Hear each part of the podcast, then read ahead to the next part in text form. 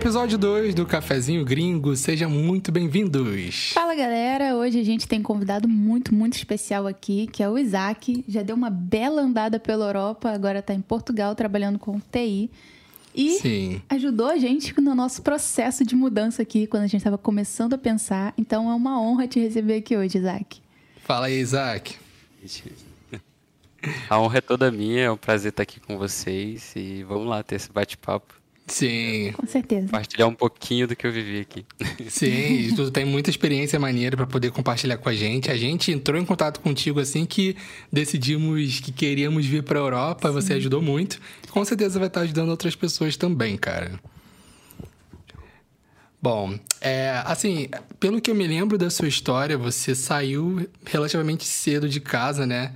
É, deve ter sido meio complicado e para poder lidar com muitas mudanças, muitas coisas. Inclusive, assim, é, falando em questão de mudança, aqui tá começando já a esfriar, né? A gente, eu tô até hoje É, de tá começando a touca. ficar meio friozinho. Mas fica aquele negócio de o clima sobe e o clima desce. Aqui, Holanda é assim, É não dá muito- para confiar no clima. É quando tá no final do, de inverno, a gente acha que tá começando a esquentar e baixa pra zero graus.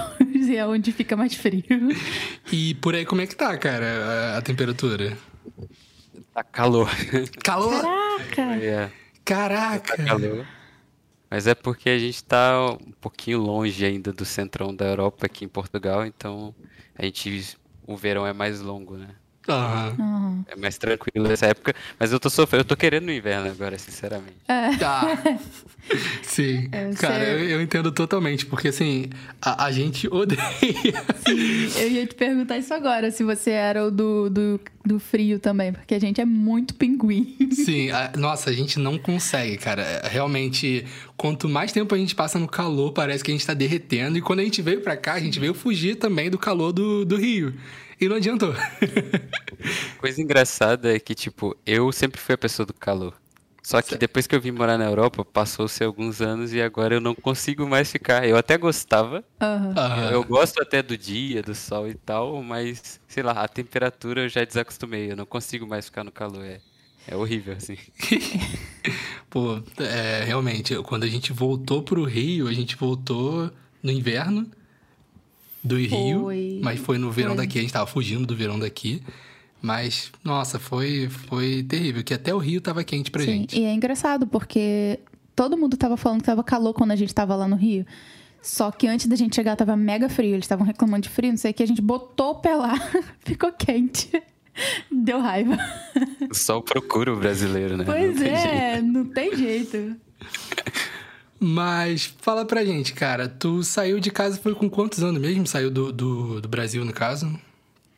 Ó, eu não lembro exatamente assim, mas eu, sa- eu acho que eu saí com uns 19 pra 20 por aí. Logo, Caramba. eu tava na faculdade ainda. é, eu estudava na Universidade Federal do Espírito Santo, eu estudava engenharia elétrica. Só que, sinceramente, eu já tava de saco cheio da faculdade, já tava bem estressado com aquela vida, era sempre a mesma coisa. Ah, eu morava numa cidadezinha um pouco afastada da faculdade, então, tipo, às vezes de transporte, eu demorava uma hora pra chegar na faculdade, então aquela rotina era bem, bem cansativa. Eu trabalhava dentro da faculdade também, como júnior lá, como programador júnior na época. Aham. E eu simplesmente enjoei daquela vida e falei, cara, vou realizar um sonho e vou ir morar na Europa. Tipo assim, foi meio que na loucura. Caraca. Meus, meus pais acharam que eu tava ficando doido da cabeça, que, tipo, jogando tudo pro ar, faculdade e tudo.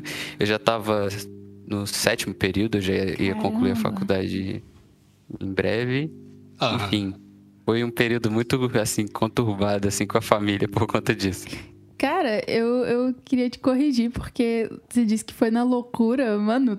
Haja coragem pra É, isso. foi na coragem mesmo. Foi na coragem, porque, cara, você foi novinho. E sozinho, né? Você Na verdade, eu ia sozinho, só que aí uma pessoa teve coragem, duas pessoas teve coragem de ah, ir comigo, assim, viajar comigo. A gente não ia ficar junto o tempo todo. Mas meu irmão, na época, que saiu do Brasil também, e um amigo meu. Então foi eu, meu irmão e um amigo, a gente foi pra. A gente viajou pra França, Aham. mas era só pra conhecer, assim. Nosso objetivo final era a Inglaterra. Então a gente foi pra Inglaterra depois da França. Legal. Basicamente, início aí. Mas como é que foi? Tipo, você, vocês juntaram dinheiro e saíram? Ou foi, sei lá, na loucura total mesmo de pegar só o que tem, vai e se vira lá? Eu gosto da, da motivação de falar que foi coragem, mas foi loucura por quê? eu, não tinha, não tinha nada, assim, na Europa, não conhecia ninguém. Pra não dizer que eu não conhecia ninguém, eu sabia de uma pessoa que morava em Londres. Aham. E ele era um cara, assim, que eu seguia no Instagram e tal. E ele vivia com, de futebol, de conteúdo sobre futebol e tal. Inclusive, é um, é um grande amigo meu hoje. Que Só que eu massa. sabia Legal, legal. E eu falei, ah, cara, eu vou pra lá. Tipo, uma vez eu liguei pra ele e ele, tipo, já tava virando meio que colega assim, ele me atendeu, ah, vem, Londres é legal e tal, você vai aprender muita coisa aqui. Eu falei, ah, então, então eu vou, tipo, sem nada, sem plano, sem, sem ideia. Não sabia quanto tempo eu ia voltar, se eu ia voltar, eu não sabia de nada, eu só ia. Eu só fui, na verdade. Caraca, velho. Tá, foi um pouco loucura assim. Sim. Foi loucura.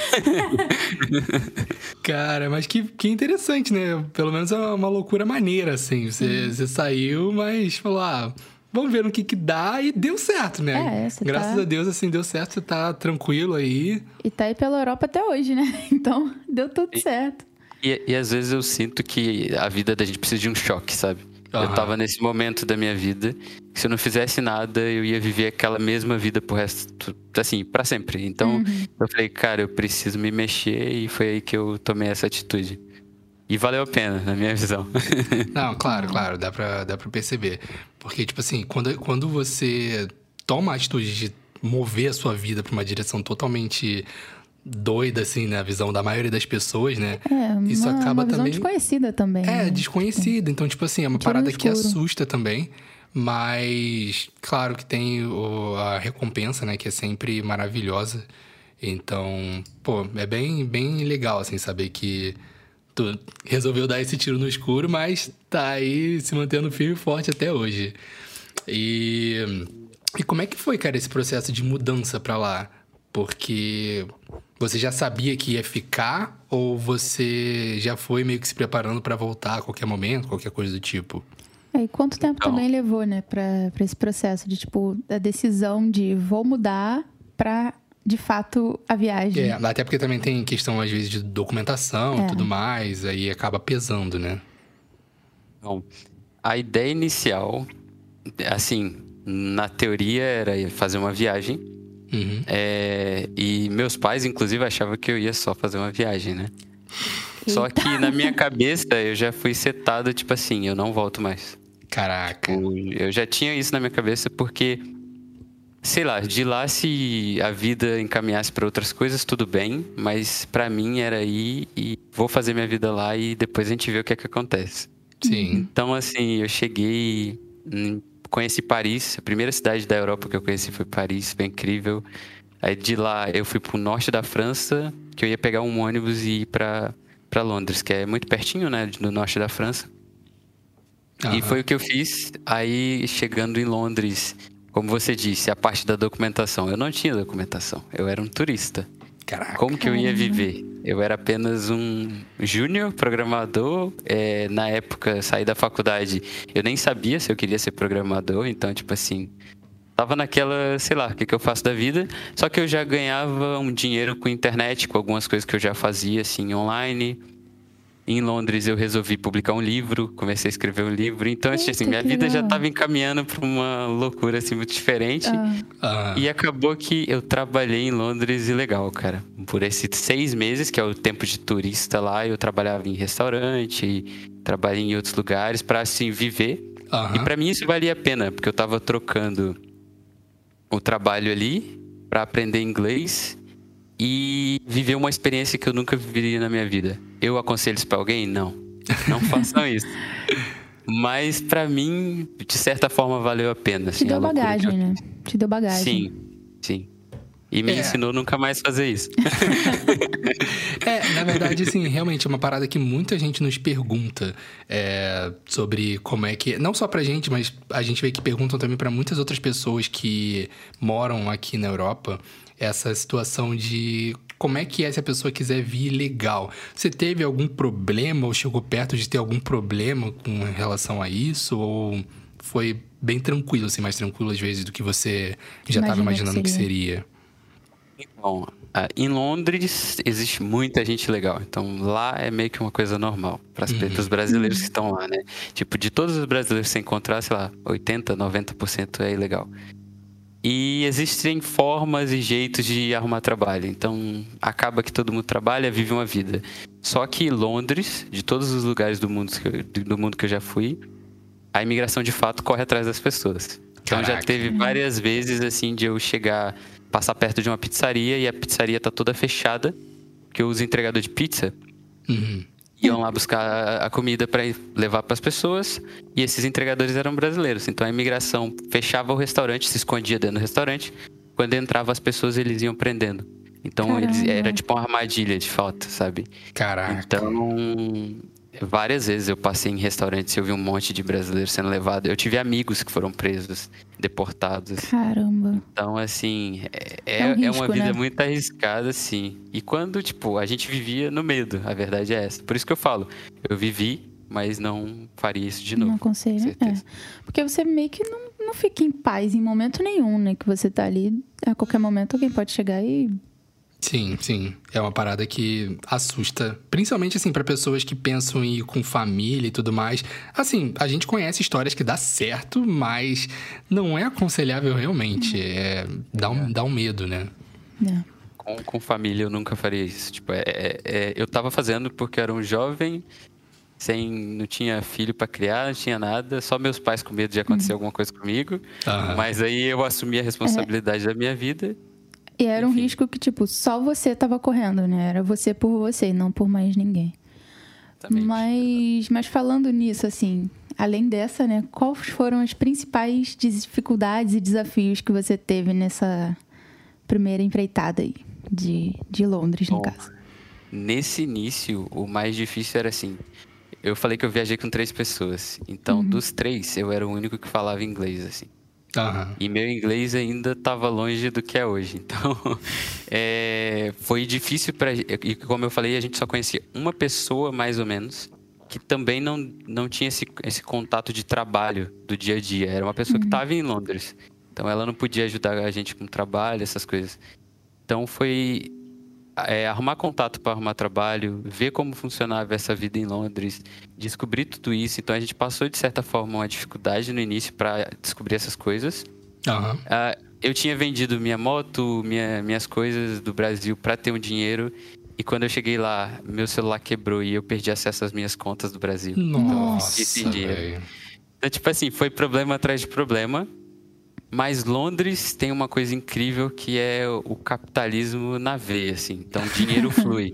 Sim, imagino. Então, tipo, no primeiro mês eu passei esse perrengue todo, mas logo que eu arrumei o trabalho, o Você salário conseguiu... era semanal, eu já tinha dinheiro. Então, tipo, foi muito mais uhum. rápido depois que eu arrumei o trabalho.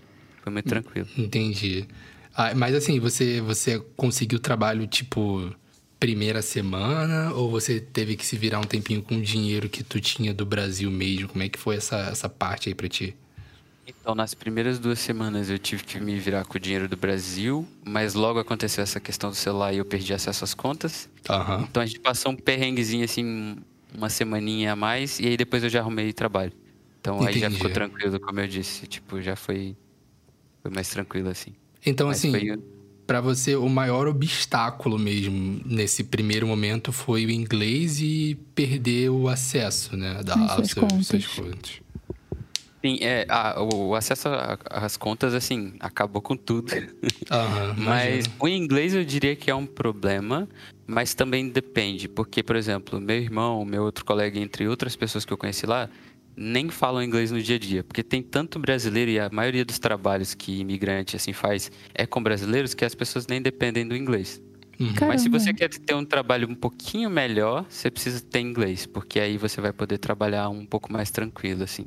Hum, uhum. Sim, sim, sim. Isso é uma parada assim que a, a gente já imagina, né? Porque tu tá indo para um país que tá falando inglês, é, é uma outra língua, Sim. é língua local, né? Se e... aqui o inglês é importante, nem é a língua mãe, né? Imagina em Londres, pois é. Inglaterra.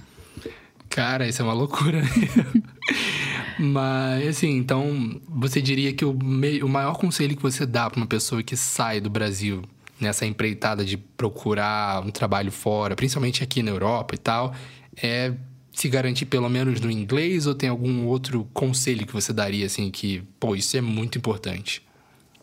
O primeiro conselho que eu daria talvez seria associado a financeiro. É igual eu falei, não faça igual muita gente que eu já vi que, sei lá, compra só a passagem, chega sem nada e vai pra loucura e às vezes passa muita dificuldade. Aí a família que ficou lá no Brasil tem que gastar o dinheiro que nem tem lá para mandar a pessoa de volta pro Brasil. É, Outra coisa que eu diria, a questão do documento. Hoje existem milhões de formas de arrumar documento. Então, pesquisa, paga uma consultoria, paga um advogado, arruma alguém para te ajudar, ou pergunta alguém que já está no país e já está legalizado para te aconselhar a fazer alguma coisa, enfim. Existem formas, né? tipo, não seja preguiçoso, corra atrás, que, que vai, você vai achar um jeito de ir tranquilo se você quer de fato imigrar.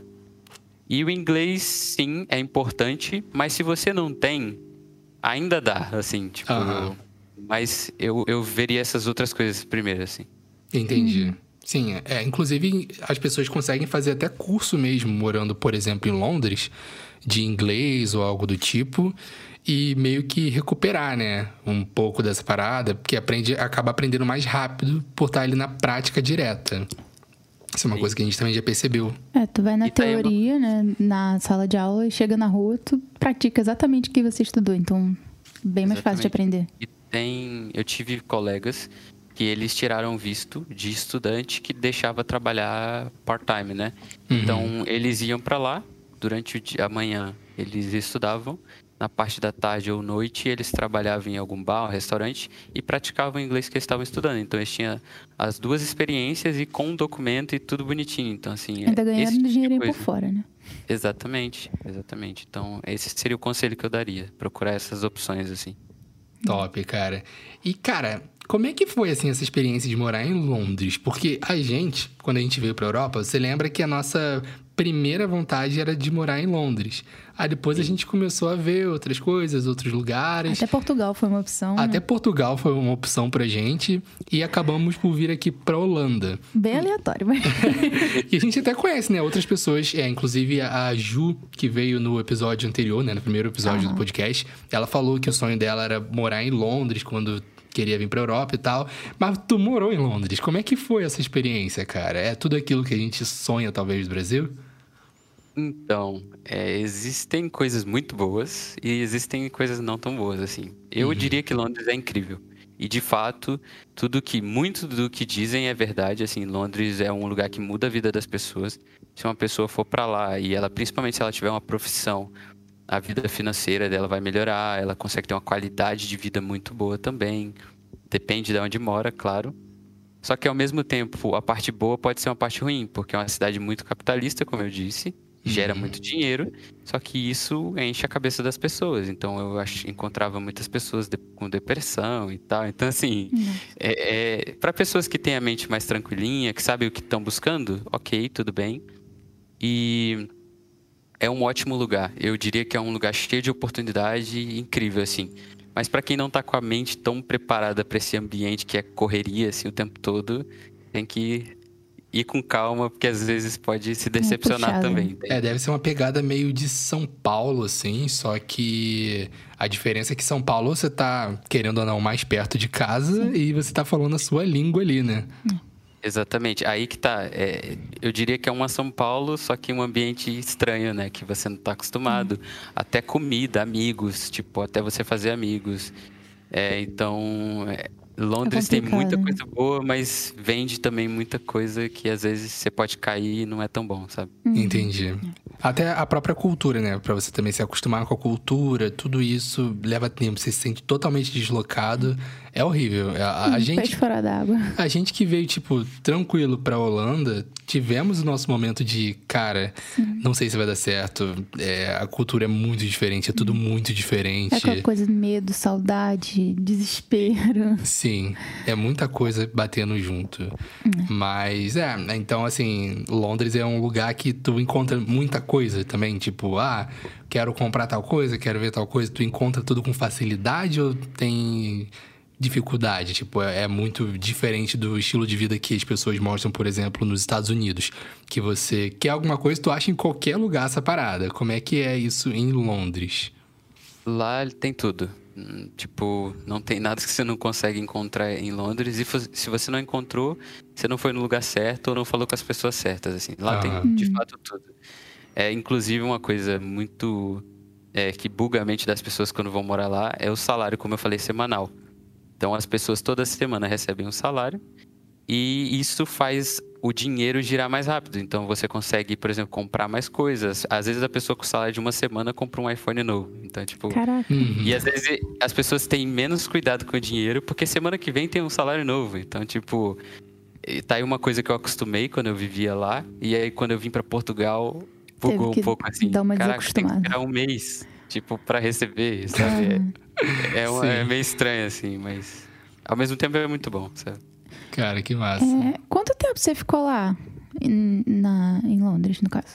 Nas minhas i- idas e vindas, assim, eu acho que eu fiquei um ano e meio, quase dois anos. Porque eu morei seis Bacana. meses, aí eu fui viajar ao leste europeu, voltei pro Brasil, depois voltei pra Londres. Enfim, foi, eu acho que eu fui umas três vezes já. Então, um mês e meio, um ano e meio, quer dizer. Massa. Legal. E assim, quais foram os trabalhos que você conseguiu por lá? Ah, O meu primeiro trabalho, eu trabalhava num supermercado chamado Lidl, que quem mora aqui na Europa já Ah. conhece. Maravilhoso. Nosso melhor amigo É, aqui. exatamente. Inclusive, eu tenho trauma, eu, nunca, eu não compro no Lidl por causa que eu trabalhei lá. Caraca. Eu vejo aquele nome, eu já penso no sofrimento que eu tive, eu trabalhava muito lá. Caraca. Mas foi um ótimo trabalho. É, Eu trabalhei também como entregador de comida, é, delivery, e, e trabalhei em restaurantes também, lá em Londres. Mas, E eles teve são. uma fase- Ah, fa- Não, Desculpa, pode- falar, pode falar. Pode falar, vai. Não, eu só ia perguntar se, tipo assim, esses trabalhos lá, eles são tranquilos de conseguir? Se eles, se eles são tranquilos, tipo, ah, se tu tá ilegal ou coisa do tipo? Normalmente, restaurantes é, é muito tranquilo, assim.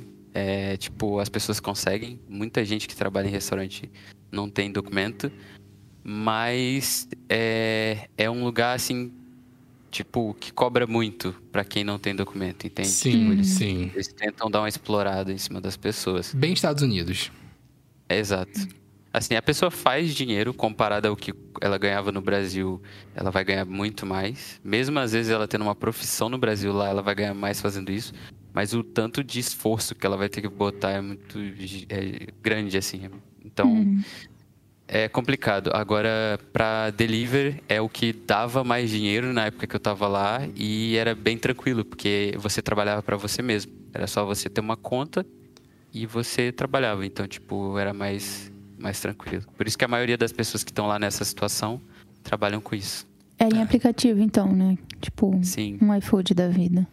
Exato, Deliveroo lá que tem, é, tem Uber Eats também, então são, são essas marcas mais fortes lá. Uhum. E pra, pra esse não precisa de documentação também, né?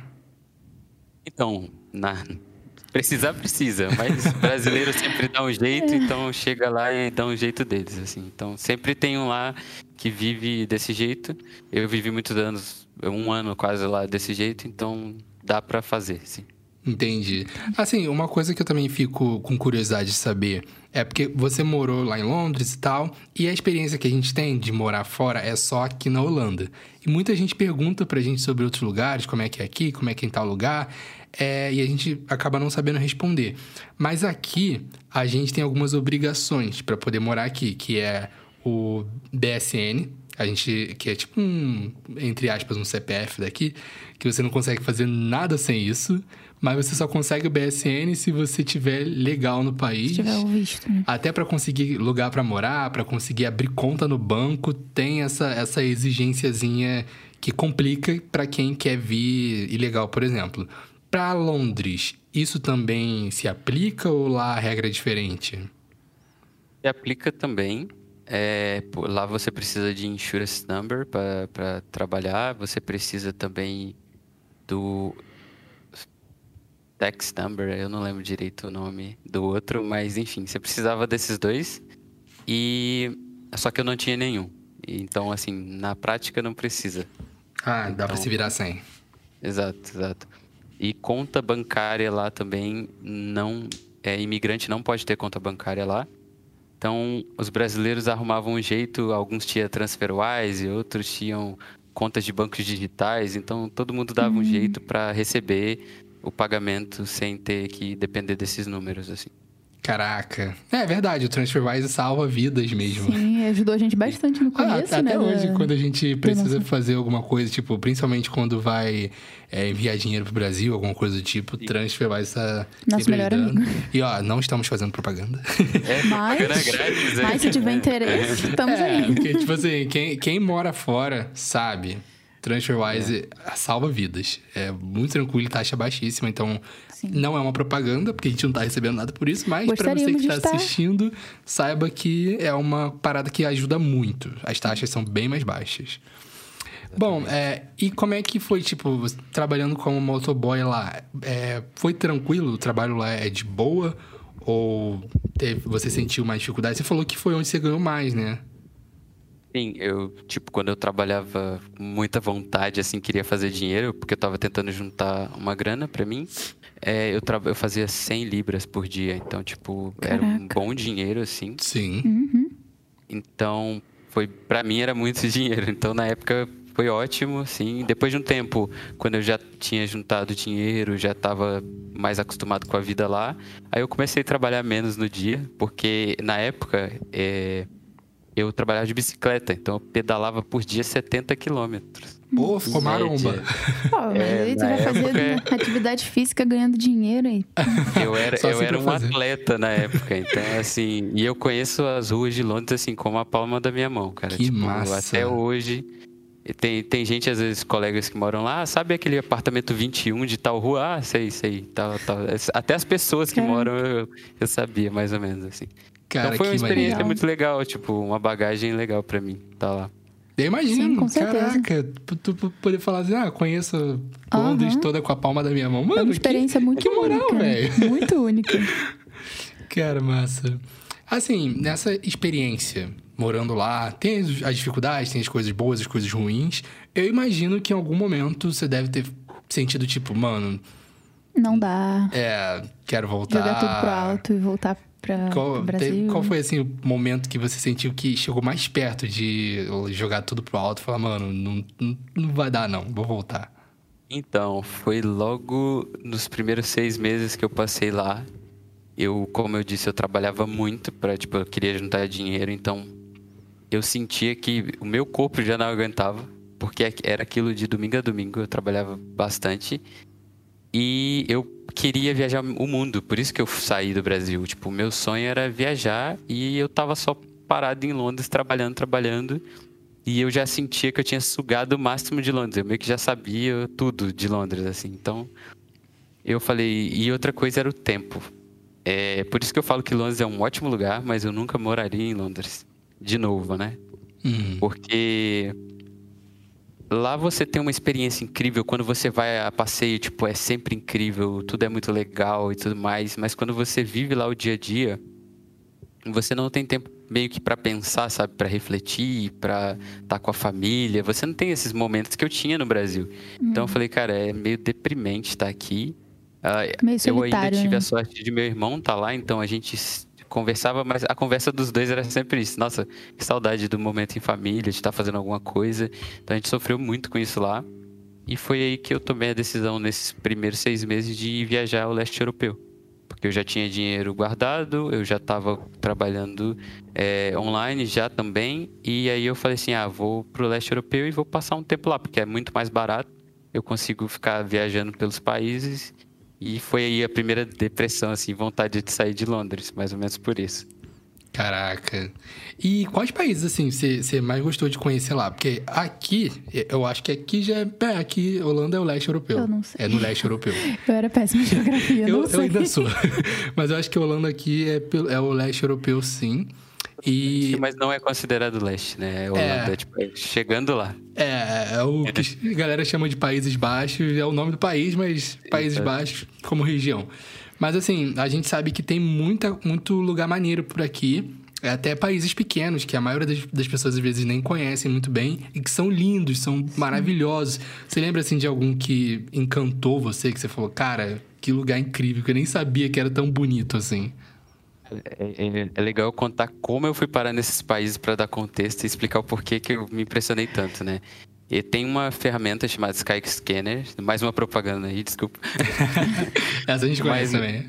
É, ela é muito legal para viajar na Europa. Então você pega, bota o lugar que você tá e tem uma funçãozinha que você coloca lá, é everywhere, né, qualquer lugar, e você pede para mostrar do mais barato ao mais caro. Então uhum. eu tinha uma passagem de Londres quando eu consultei, saindo de Londres para Varsóvia, na Polônia e era tipo 10 euros a passagem. Então Caraca. eu falei, cara, Caramba. eu descobri o meu segredo. Eu vou pegar uma mochilinha só, porque essas, passa essas passagens é de companhia low cost, né? Você não pode levar uma mala e tal. É. Sim. Vou pegar uma mochilinha e vou sair viajando a Europa toda. Porque se a passagem for só isso, eu posso ir para todos os lugares. Tu fez um mochilão, basicamente, né? Tipo, Exatamente. Então, tipo, eu coloquei isso, aí fui pra Polônia, primeiro país. Aí de lá eu colocava e via qual que era o mais barato próximo. Então era meio que aleatório. Cara, é, nessas viagens eu fui parar em, na Sérvia e fui parar em Montenegro. E eu diria que Montenegro foi o país que mais me surpreendeu, assim, de todos esses. A Hungria também, mas Montenegro seria o top aí, a descoberta que eu tive entre o leste europeu. O que te encantou tanto lá? É um país cheio de praias, a gente tá até pesquisando é... aqui. Montenegro. É um país cheio de praias. Você consegue pegar Nossa. Airbnbs assim, incríveis, incríveis, tipo, de frente pro mar. Com uma diária muito barata. Tipo, a gente tá vendo foto você... aqui agora. É, boa. e é um país muito lindo, tem muita churrasco para quem gosta de churrasco. O churrasco do leste europeu é muito legal. Caramba. Tem restaurantes incríveis. E tá aí, eu fui num restaurante muito bom lá e eu paguei, eu acho, 20 euros, 15 euros para mim e meu irmão comer o prato, sobremesa e bebidas. Então, tipo assim, Nossa. assim, é muito barato, assim. E eu às vezes me questiono por que, que as pessoas não vão pro leste europeu, sendo que é tão incrível.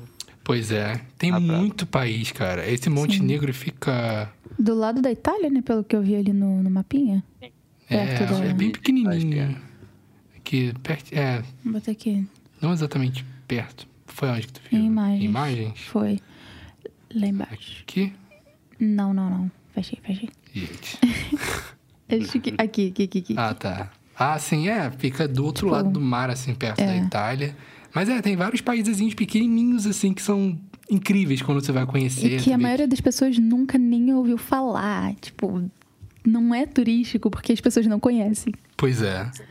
E aí eu fui para Sérvia, Montenegro, fui na Hungria, fui ah, tem mais aí. Fui na Bratislava, capital da Eslováquia, se eu não me engano. Então, tipo, eu conheci lugares Legal. que eu nunca iria na minha vida. Uhum. Só nessa brincadeira de botar no Skyscanner uhum. onde era mais barato. Ou às vezes, quando era muito próximo, eu procurava uma companhia de ônibus que era ainda mais barato. Teve países, por exemplo, eu saí da, da Bratislava na Eslováquia para Áustria por 2 euros, se não me engano, uma passagem. Caramba! E era tipo uma hora e meia de ônibus, era muito perto. Muito então, tipo perto. tipo assim, para mim foi incrível, assim, essa experiência. Cara, muito, muito massa, legal. muito massa. E nessa lista gigante aí de países que tu já visitou, quais países você ainda quer colocar nela? Tipo, quais você ainda quer visitar? Então, a minha meta pro próximo ano agora é colocar a Indonésia, Tailândia, talvez Singapura, os países mais asiáticos, assim. Hum, legal, legal. É uma meta aí. Maneiro. Maneiro. Assim, é uma, uma até uma adição para a situação do, de pesquisar voos baratos. Eu descobri que agora o Google também está fazendo essa parada. Quando você vai lá no Google Flight, é, ah, é verdade. Você consegue colocar um mapinha, tipo, bota aleatório, bota no mapinha lá, aí você abre. Ele abre como se fosse meio que o um mapa do Google mesmo, com um aviãozinho apontando para vários países e você vê o preço, assim, mais barato, e ele depois indica a data e tal. É uma Legal. parada maneira também. E ele também notifica, né? Ele te manda e-mail. Tipo, se você quer viajar pra Itália, sim, sim. por exemplo, você pede. Você bota monitoramento de preço. É, que aí ele te avisa quando tiver um preço maneiro, assim, pra Itália. É, Cara, é bem maneiro. bacana, bem bacana. É incrível. É. Ah, você falou que quando você morou em Londres, né? Você falou muito dos brasileiros lá e tal, da galera. Uh, como é que é a comunidade brasileira?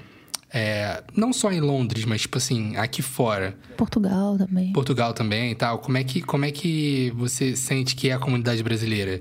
Eles são maneiros, eles são unidos? Se ajudam. Porque, assim. A gente só... fala eles até porque a gente ainda é. não, não conheceu uma comunidade brasileira. É. a gente tem alguns colegas aqui e ali, porque aqui Sim. a gente não encontrou muito brasileiro assim. Aqui até a gente vê que tem bastante brasileiro, que a gente ouve falar e tudo mais.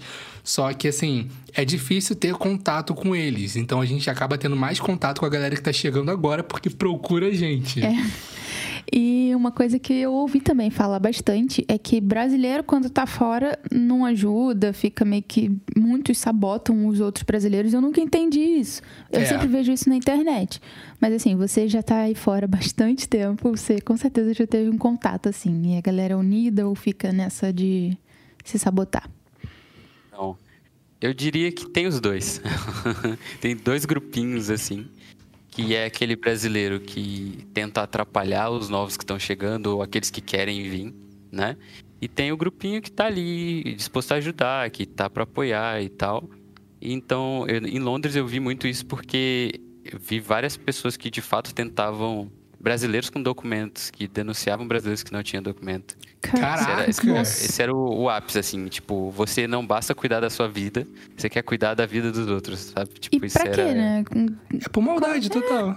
Qual? Maldade, simplesmente Qual maldade. a pessoa leva por isso? Não leva. E, e, às vezes a pessoa tava ali só para fazer dinheiro, construir uma casa legal no Brasil. Eu vi várias pessoas fazer isso e voltar para o Brasil para ter uma vida melhor, sabe? Tipo, uhum. e as pessoas, esses com documento às vezes denunciavam. Mas em contrapartida, muito brasileiro gente boa. Então acho que é aquela coisa do discernimento. Você tem que conhecer as pessoas, ver ali qual a índole dela e tentar uhum. estar tá com pessoas boas e, tipo, se procurar direitinho, você vai achar pessoas boas, certeza. Entendi. Bom, aí saindo de Londres, depois de toda a sua viagem aqui pelo leste europeu, que, mano, uma parada que eu quero muito fazer. tá na nossa lista de a desejos. A gente conversa muito sobre isso. É, você foi para Portugal, onde você tá até hoje. E por que Portugal? Tipo, como é que veio a ideia de, ah, vou para Portugal? Foi alguém que te indicou ou foi surgiu de você assim? Ou tu já tinha ido para Portugal, talvez, sei lá? E gostou do país, né? O amor? Foi o amor, foi o amor. O amor por Portugal ou oh. outra coisa? Não, não. O amor pela minha esposa, que hoje a gente ah. é casado, mas basic, basicamente a minha irmã já morava aqui, só que é, é, é, minha irmã morava aqui, só que eu sempre odiei Portugal. A verdade é essa. Tipo, eu tinha meio que raiva, assim. Não raiva, assim, mas eu achava um país, sei lá. Ah, fala português, sei lá. eu, eu não, não gostava. Uhum. Aí, a minha a namorada, na época, ela era daqui. Ela é brasileira, só que ela chegou aqui com 4 anos de idade. Então, pra mim, ela é daqui. É, ah, bacana. Ela é quase portuguesa. Eu achei que ela fosse realmente portuguesa, não sabia. Maneiro. E, e aí, tipo assim, a vida dela conviveu aqui, isso aqui é o país dela, para ela. Uhum. E eu tava em Londres e foi logo quando iniciou o Covid. Então tava na situação 2020, ali no iníciozinho. O Covid estava começando, o mundo todo fechando e tal, Itália fechando. E aqui ainda estava aberto, ela foi me visitar em Londres. Quando ela voltou, Portugal anunciou que ia fechar. Uhum. E eu, tipo assim, tava em Londres sozinho. Eu falei, cara, se eu ficar preso em Londres, sem poder sair daqui, vai ser um problemão para mim. Eu até queria ficar lá. Psicologicamente, que... né? Ia ser complicado. Sim, só que eu achei exato. E, e, a gente nunca não sabia quando ia terminar a pandemia. E ainda bem que eu saí de lá. Porque senão uhum. ia ter que ficar quase dois anos lá preso, assim, sei lá. Caraca. Imagina. Então, então o que eu fiz foi vir para Portugal para passar um mês na minha cabeça. Eu vou passar um mês lá com a, com a minha namorada, vou ficar por lá, abrigado do Covid, e volto a viajar daqui a, sei lá, alguns meses quando o Covid uhum. passar. Acabou que o Covid não passou. é, e a gente, tipo, eu comecei já a pensar o que, que eu ia fazer, tipo, enquanto o Covid não passava. E foi aí que, inclusive, eu voltei a pensar em trabalhar como funcionário normal contratado de novo, depois de tantos anos que eu não estava como funcionário direto, eu só prestava uhum. serviço para algumas pessoas. E uma empresa de TI aqui me fez a proposta e foi por isso que eu voltei a trabalhar assim diretamente para uma empresa, foi Portugal. Durante a pandemia me fez a proposta. Então foi basicamente assim. Isso já foi depois do, bre do Brexit?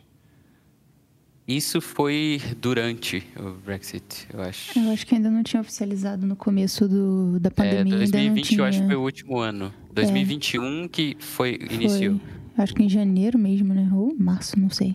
Entendi. Foi janeiro, porque a minha esposa, ela tem a residência de lá. E a residência de lá, ela conseguiu tirar antes de 2021. Porque uhum. se ela uhum. tirasse depois, ela não conseguia mais. Foi algo assim. Ah, foi logo okay. que mudou. É, é verdade. Agora que eu tô começando a lembrar, assim, real. E como é que foi, tipo, migrar de um país pro outro? Você falou, eu, assim, eu entendi que você falou que tinha a ideia de ir para lá, só que inicialmente, assim, mais para poder passar um mês, né? Passar um tempinho curto e acabou ficando esse tempo todo lá. Aí, né? Mas foi tranquilo, tipo, migrar de um país pro outro aqui na Europa? Sair da, de Londres pra ir? Migrar então, a vida, assim? É, é, a minha vida era foi mais fácil porque eu não tinha tanta coisa me prendendo, porque eu estava sempre viajando, então para mim foi mais tranquilo vir para cá. Só que de início foi muito complicado, porque como eu disse, eu tinha uma opinião muito diferente de Portugal, eu não gostava. Então, uhum. eu também não conhecia muita gente, eu só conhecia a minha namorada aqui e a minha irmã. E mesmo assim eu não passava tanto tempo com a minha irmã no início, que ela morava muito afastado. Mas pelo menos eu tinha pessoas aqui e o fato da pandemia ter sido tão longa me fez ficar em Portugal. E isso me fez gostar de Portugal. E eu sou grato, de certa forma, a isso, porque senão eu não teria descoberto as coisas que eu descobri de Portugal e perceber que aqui é um país incrível, assim. Tipo, hoje eu amo aqui em Portugal, não tenho vontade de sair, inclusive. Uhum. Mas foi, sabe, um amor feito meio que no ódio, assim, inicialmente. Construído aos poucos. É, exato. E foi cara essa mudança? Tipo, tu gastou muito dinheiro para poder ir de Londres pra ir? Ou foi, tipo, suave, só fui, não, acabou? Não. Foi uma passagem, sei lá, de 40 euros de Londres para Portugal na época. Então foi, foi, bem tranquilo, assim. E como você tava viajando muito, você provavelmente não tinha coisa de mobília, essas coisas assim, né? Tipo, não, não tinha só... nada. Eu morava num quarto, que era mobília do próprio quarto. Só tive que juntar uhum. minhas roupas, botar numa bolsa e partir. e quando tu chegou aí, tu teve dificuldade de conseguir emprego ou foi, tipo, suave, rapidão? Então, na verdade, eu trabalhava pro Brasil prestando serviço nessa época. Então, uhum. eu estava em Londres fazendo uma grana extra lá, mas eu trabalhava pro Brasil. E aí, eu vim para Portugal e continuei nesse trabalho por um ano, um ano e pouco. Então, tipo assim, eu ainda não procurava emprego aqui porque eu ainda estava esperando acabar a pandemia para sair de Portugal. Eu não queria ficar. Uhum. Então, tipo, quando eu fui de fato procurar emprego aqui, eu arrumei rápido, assim. Então, tipo, não, não foi muito demorado, assim. Foi mais ou menos um mês e meio por aí. Mas tu acha que conseguir. Essa questão toda de emprego aí e tudo mais, tu achou mais tranquilo do que em Londres? Ou acho que Londres é, tipo, mais rápido, mais agitado, mais fácil? Então, para arrumar emprego, eu acho Portugal tão igual ao Londres, igual Londres para arrumar emprego. O salário, obviamente, é muito diferente, né? Porque um salário mínimo em Portugal é 700 euros, se eu não me engano. Então, para uma pessoa que vai vir para cá trabalhar no emprego comum, normal, é tipo, ela tem que ter noção disso, que aqui não é um lugar para você ficar rico, é um lugar para você ter qualidade de vida. Então, mas se você vem para trabalhar como agente na área de TI, aí eu já aconselharia Portugal, porque se você ganha acima, sei lá, de 1.200, 1.300 euros aqui, você tem uma vida muito, Tranquila. muito, muito boa. Tipo, é... Então eu acho que é, é, um, é uma coisa muito legal para quem já vem com uma formação, para quem está na área, então acho bem bacana. Eu acho até que você comentou isso com a gente quando a gente fez aquela chamada de vídeo uma vez para ah, conversar sim. sobre Portugal. Sim, sim, é, sim. é a questão do salário. Isso. Mas, assim, é, você falou da, da formação. Acha que Portugal é um país que exige muito da formação da pessoa? Ou eles são tranquilos com a pessoa que só tem experiência? Porque, tipo assim, eu, por exemplo, larguei a faculdade, Tava fazendo até física, tipo, nada a ver. Mas eu larguei a faculdade e eu percebi que inicialmente era muito mais chato isso. Eles exigiam muito diploma e tudo mais, tanto no Brasil quanto aqui fora. Mas depois afrouxaram, deixaram mais tranquilo e começaram a valorizar mais a experiência. E foi o que me possibilitou vir para cá e até receber proposta para alguns outros lugares. E mas aí em Portugal, como é que você vê a situação aí? Então, é, não é necessário, eu diria, porque eu mesmo também não sou formado. Como eu disse, eu larguei a faculdade para ir para Londres e tal, então. Hum, verdade. Não sou formado. Mas o tempo que eu passei na faculdade contou. Então, porque aqui a faculdade são de três anos. A licenciatura são três anos. Como eu tinha passado quatro anos na faculdade, eles tecnicamente consideravam que eu tinha uma licenciatura. Eu não era bacharel, mas tinha uma licenciatura em engenharia elétrica aqui para eles.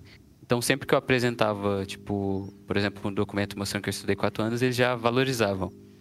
Isso, tipo, há um ano e meio atrás, quase dois anos atrás.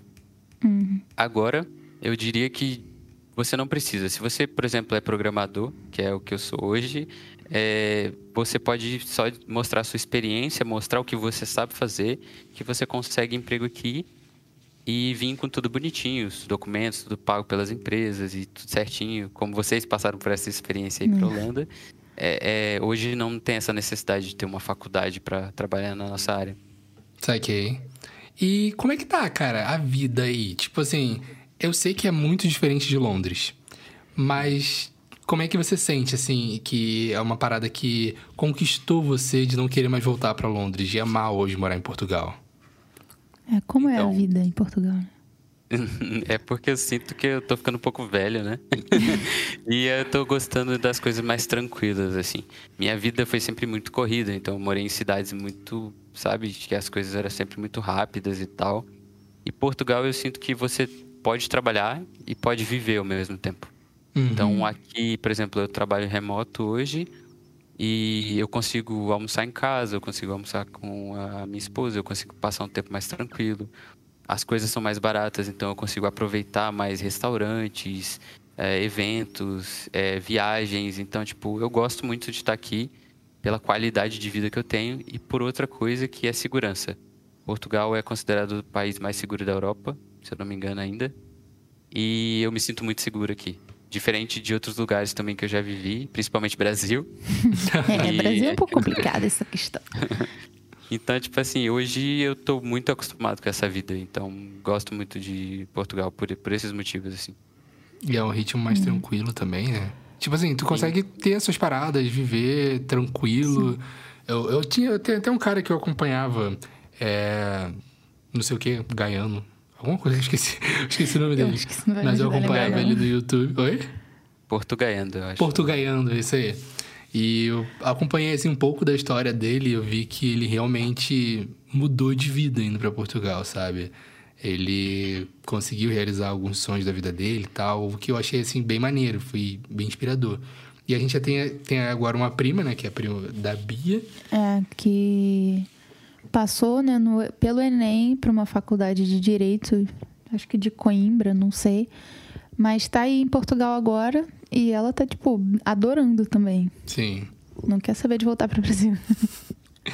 E mas como é que você enxerga assim o custo de vida É que você daí? falou da qualidade de vida É. e o custo em comparação ao que Porque se ganha. assim, tipo, você falou, por exemplo, da questão que a pessoa que ganha o salário mínimo pode ter dificuldade, mas a pessoa que ganha ali mais uns mil e pouco e tal, como é que ela vive aí? Ela consegue ter o apartamento dela e ter as coisas dela? Ou para ela poder viver bem, ela tem que estar dividindo apartamento, alugando quarto, coisa do tipo? Como é que é a vida da pessoa que vai para Portugal? Então, se ela for ganhar, assim, esse valor que eu falei que eu acho interessante, assim, os 1.200 euros e tudo mais, ela consegue ter o apartamento dela e viver uma vida ok, assim, tipo, na, na minha opinião.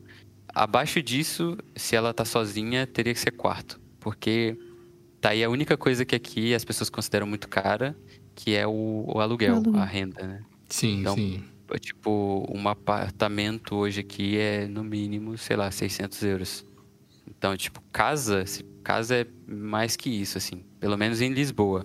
Sim. Se a pessoa for ter, tipo, ela só quer uma vida tranquila e ela quer ter um. e ela vai ganhar um salário mínimo, eu iria pro interior. Tipo, morar em cidades fora de Lisboa, que aí ela consegue casas por, tipo, casas ou apartamentos por 300 e poucos euros, 400 euros. Tipo, existem pessoas que conseguem isso, mas na minha realidade eu não sei muito bem como funciona, porque como eu vivo em Lisboa, eu sei que aqui é 600 euros no, pra você, assim, no mínimo. É, em Lisboa também é o um, centro um de Portugal, né? É, é tipo, não, é, onde a coisa acontece mais. É, é pra onde todo mundo quer ir, é o que, onde tudo acontece, basicamente. Então, faz Exato. sentido. É a mesma coisa que a gente procurar uma casa agora aqui em Amsterdã, por exemplo. Nossa. É muito caro. Eu nem me dou ao trabalho, não, não rola. Não rola morar em Amsterdã por aqui, não. Não com, com esse salário que a gente tem. não, não rola, não. Mas, assim, é, o, essa, essa questão de aluguel, acho que é uma parada muito da Europa, né? Aqui os preços é. são muito altos. Eu até falei com a Bia que aqui eu vejo mais dificuldade em você alugar uma casa do que no Brasil mesmo. Não só pela quantidade de disponibilidade de casas, mas até mesmo pelo preço que você vai pagar num aluguel. Às vezes é mais caro do que no Brasil. É. O que compensa é que no restante das coisas, né?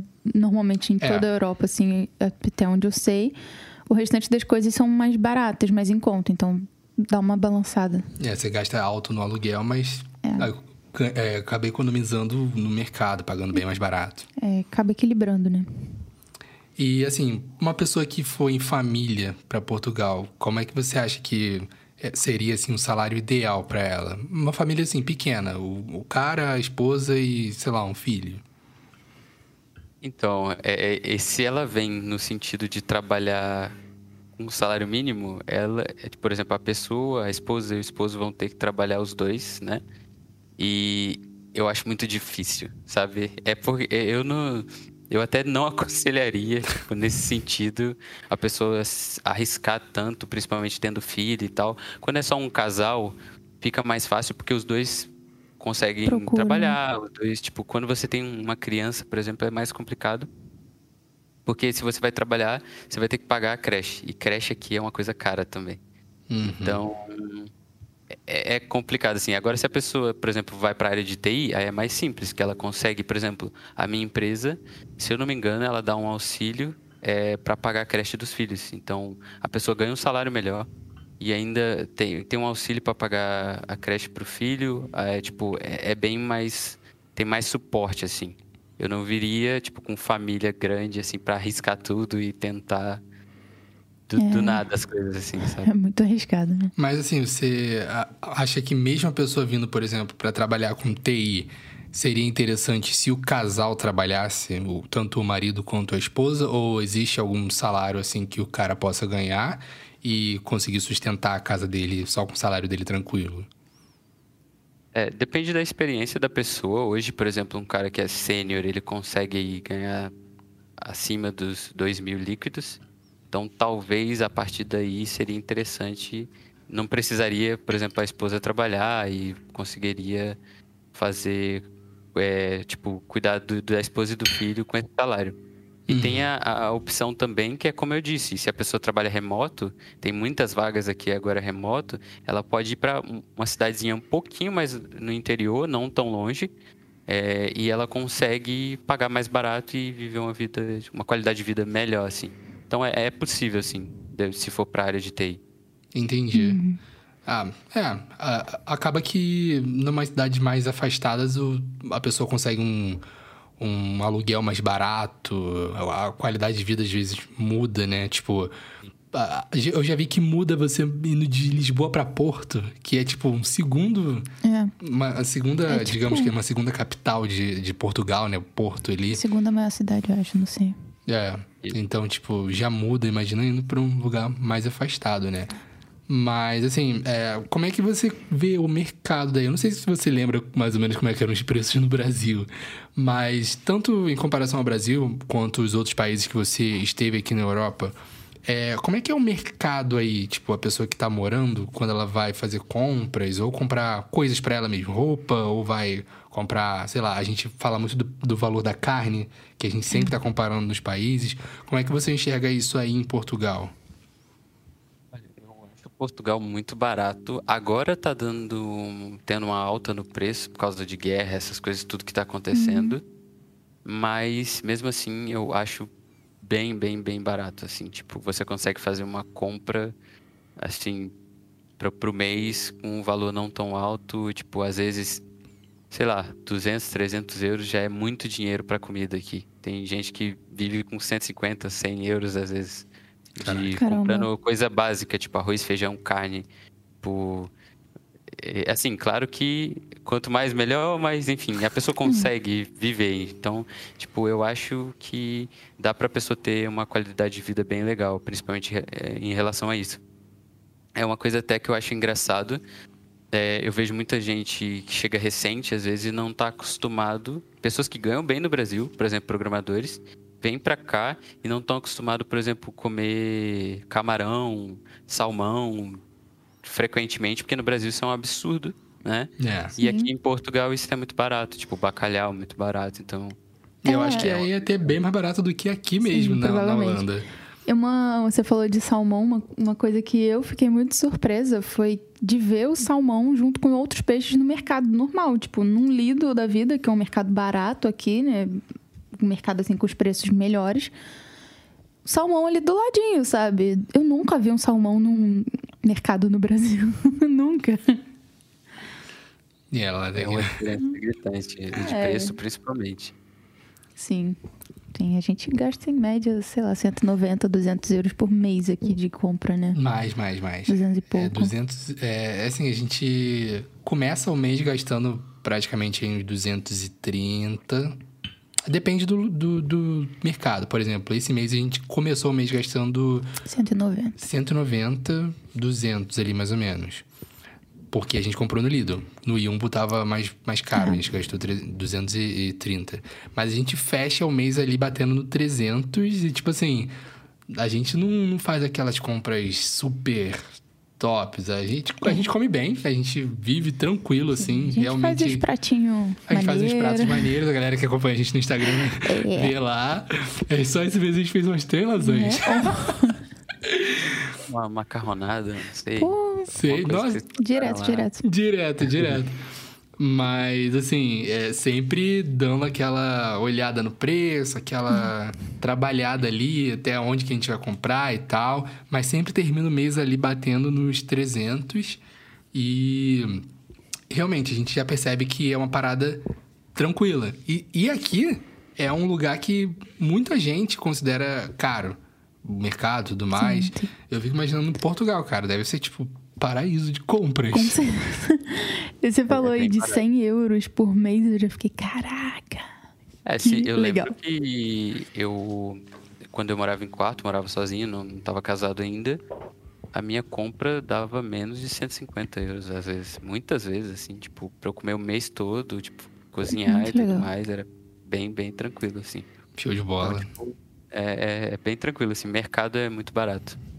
E pra pessoa sair de casa, tipo, vai comer na rua, no restaurante, no barzinho, como é que é aí?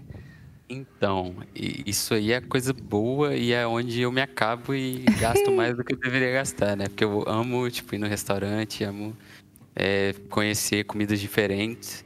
Então, assim, às vezes é, é, muito barato dependendo de onde você vai. Se você quer comer comida tradicional portuguesa, tem muito restaurantezinho, tipo, de familiar, assim. Eles chamam é tasca aqui, né? E você consegue pagar, tipo, 7 euros numa refeição. Nossa vida. No menu que vem bebida, vinho, às vezes cerveja, tipo, para as pessoas. É, tipo, é incrível. Com sobremesa, café, tudo incluso no menu. Caraca. Tem restaurantes que você paga, sei lá, no máximo, tipo, um menu, assim, bom demais, 20 euros, 15 euros. Então, é muito, muito, muito bom mesmo, assim. Nossa, é isso que eu falo. Caraca. E é por isso que eu falo, eu não troco a qualidade de vida daqui por nenhum lugar. Yeah. É, pior que aqui eu acho que nem tem essa coisa que você falou de menu, de tipo, você paga a refeição completa com sobremesa. Eu nunca ah, vi é, alguns, em restaurante, alguns restaurantes assim. aqui até tem. Só que não é tão comum de achar. E, embora seja uma parada assim bem comum da Europa, não é tão comum de achar por é. aqui, pelo menos que a gente tenha visto. E mesmo uma refeição comum, assim, é meio caro. Tipo, a gente vai comer um noodle. É, o mais barato que eu vi, que eu paguei no restaurante até agora, que eu me lembre... Noodle foi, não é Foi um, o lamen. É, aquele noodle lamen. A gente vai num lugar comer um lamen e o mais barato que eu consegui achar de comida aqui próximo de restaurante foi isso. Um lamen que custa 12 euros o prato. É.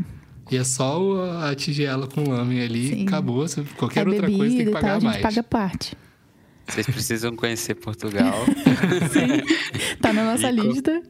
E, e tipo, é um ótimo lugar pra viajar, inclusive turistar, porque é muito barato. Tipo, comer, Uhum. tem muitas regiões, tem muitas praias, principalmente no verão é é uma ótima opção. Que massa, cara.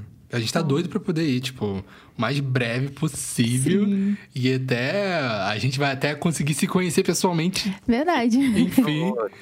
Temos que fazer isso. E tá aí uma coisa engraçada. Eu conheci a Bélgica, conheci os países ao entorno, tudo, mas nunca fui na Holanda. É um Sério? país que eu Caraca. queria. Cara, Então, ó, então a vindo gente pra cá, tu já aí. sabe. hein? Só- Só encontra a gente. A gente não tem erro, a gente tá aqui no centro de Roterdã. Sim. Chegou em Roterdã, encontra a gente facinho. É, cara, você hoje trabalha pra BMW, certo? Trabalhar pra BMW hoje. Deve ser muito Deus. Mas antes, É tu, bem onda, legal. cara. Mó onda. Trabalho pra BMW. mas antes tu trabalhava em empresa de consultoria, é isso? Sim, sim. E como é que trabalhei. foi é, trabalhar em empresa de consultoria aí de Portugal? Cara, inicialmente, assim, eu trabalhei pra uma empresa que eu descobri depois que ela era muito ruim. Nossa. É horrível. Na verdade, evitem essa empresa. Eu não vou falar o nome, mas pessoas que pesquisarem meu você- LinkedIn vão ver, vão poder ver qual empresa é. Depois em off você manda pra gente. Uma- A primeira empresa, enfim, resumindo, era muito ruim, só que a coisa boa é que eu não trabalhava dentro do escritório deles. Uhum. Então eu trabalhava dentro da Vodafone, que era uma ótima empresa. Eu acho Então- que sei qual era a empresa. Não, não vou falar É, aqui. Você sabe. Eu, eu acho que eu sei também. Eu, Você, eu acho que eu sei. você fiz. fez entrevista. Você fez Sim. entrevista. então tá, eu já sei também. então. Caraca. Então, assim, mas é que tá. Eu vou te explicar o que é ruim para as pessoas não entenderem mal também, sabe? Tá. A empresa paga o salário direitinho, que combinou com você, paga tudo. Só que na hora que eu fui sair da empresa, eu tive um problemão, porque eles não queriam me permitir sair, aí tentaram Oxe. jogar com a lei pra cima de mim no contrato para eu não conseguir sair no momento que eu queria sair.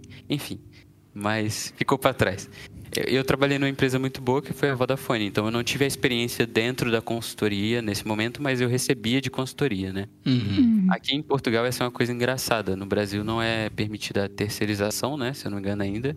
Sei lá. Só que aqui tem até quarteirização. Tipo, então, Caraca. Caramba. É, é uma coisa bizarra. A- Essa empresa me contratou, essa consultora. Ela me vendeu para uma outra empresa que vendeu para Vodafone. Então, tipo, eram três empresas, Nossa. tipo, vendendo até eu chegar no cliente de fato que eu ia trabalhar. Caraca. então, tipo, loucura. foi uma coisa, assim, tipo, muito bizarra pra mim entender como funcionava esse mercado no início. E como eu ainda estava começando a trabalhar no mercado aqui, eu recebi um salário, assim, baixo na consultora. Então, pra mim foi experiência ruim nessa primeira. Uhum. Aí depois eu fui pra uma empresa é, pequena, assim, mas que tava me pagando um salário um pouco melhor. Só que eu passei, sei lá, três meses na empresa, então não tenho nem muito a dizer. E aí eu já fui direto pra BMW. Foi quando a BMW me fez a proposta. É, a BMW tem uma joint venture que fica aqui em Portugal, que é a parte só de desenvolvimento deles. Então aqui eles contratam os desenvolvedores para trabalhar para a Alemanha. Entendi. Bacana. Então mas, foi mas aí você isso. hoje está trabalhando com. Eu lembro que você, quando você foi para aí, você trabalhava como back-end. Você hoje ainda trabalha como back-end? Que teve um momento que você tava ali trabalhando no front e tal. Migrando, né?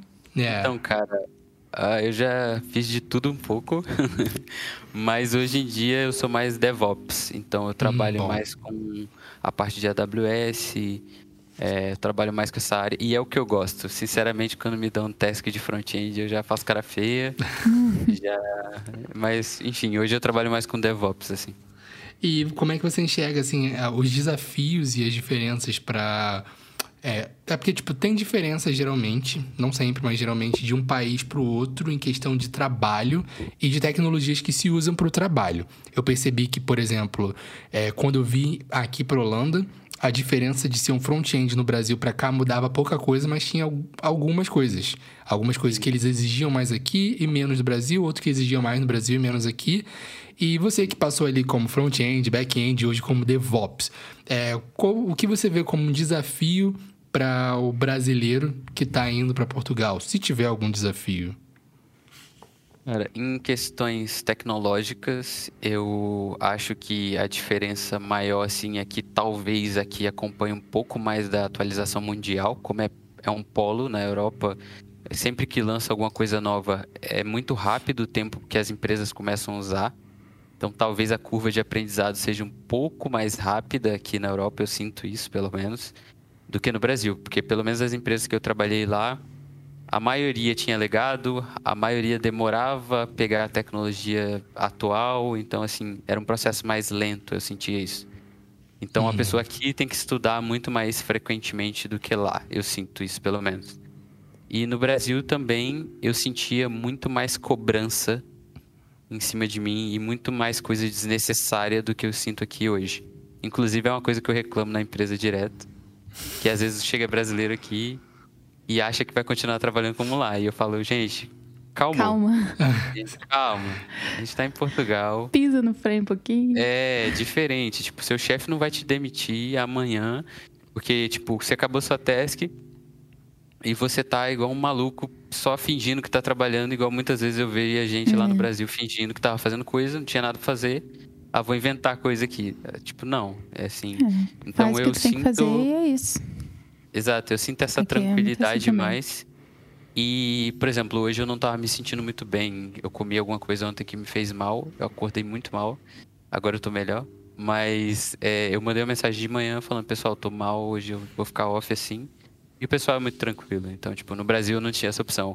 Eu tinha que sair de, da Serra, que era uma cidade muito longe da capital, uma hora de ônibus para ir num hospital, pegar um atestado para provar para a empresa que eu oh, tô mal, tô morrendo. Aí eu perdi o dia inteiro passando mal e ia atrás de documento. Nossa. É complicado. Aqui eu vejo que isso volta à qualidade de vida, né? Então, tipo, eu ligo pro hospital e eu já tenho um atestado só falando que eu tô me sentindo mal. Então, Sim. eu sinto essa diferença, assim. É, o Gabriel passou por um, um, momento parecido com esse, né? Teve um dia que eu acho que ele tava com dor de cabeça, alguma coisa assim. E aí ele comentou que tava com dor de cabeça e o pessoal mesmo falou, cara, tira um ah, dia, é, descansa. Eu, eu, não tava nem com dor de cabeça, eu só tava meio, tipo, meio estranho só. É. Nada demais, não tava nem me sentindo mal. E foi isso, a galera, tipo, mandou, ah, você pode tirar um dia off. Eu falei, não, tô, tô tranquilo, eu só tô meio chatinho hoje. Aí depois de um tempo, o cara mandou mensagem de novo, falou, ó... Oh, é sério, se cuida, tira um dia off, não sei o que. Eu falei, eita, calma. tipo, que tá me obrigando a não trabalhar. É, mas é coisa que do Brasil, eu, eu ainda tenho um pouco disso, até agora, que tipo, eu tenho que estar produzindo, eu tenho que fazer alguma coisa, não dá para tirar dia off, eu chamo aqui de sick day, tirar hum. sick day por dor de cabeça ou porque eu tô enjoado. Eu acho que esse é um medo bem geral, assim, do imigrante, né? De tipo, caramba, essa empresa tem o meu futuro nas mãos, entre aspas. Se eu fizer uma besteira, eles me mandam de volta. É. Então é aquele medo de, tipo, meu Deus, tem que fazer tudo, tudo que eu posso fazer. Na nossa área, nossa mão de obra é muito valorizada. Então, assim, demorei cair a ficha, mas eu tô aqui há três anos, basicamente. Então, tipo, hum. eu já conheci muitas pessoas daqui, muitas pessoas de outros países que trabalham aqui. E eu vi que o ambiente aqui é muito mais tranquilo nesse sentido. Trabalha muito, não, não se enganem, é. mas, tipo, no momento em que você precisa, as pessoas são muito. Elas entendem o seu lado, elas estão ali para ver a sua situação. É, inclusive, hoje eu sou apaixonado pela minha empresa. Eu falo que ela é uma mãe para mim. Tem muito benefício que eu nem sabia que eu deveria ter. Então, tipo, por exemplo, aí eu ganho 50 euros a mais todo mês para pagar minha internet porque eu trabalho home office. De casa, caramba. É, que era uma que coisa que eu já pagaria, né? Porque eu uso internet. É, tu, tu tá ganhando de, de allowance de internet dobro do que eu ganho.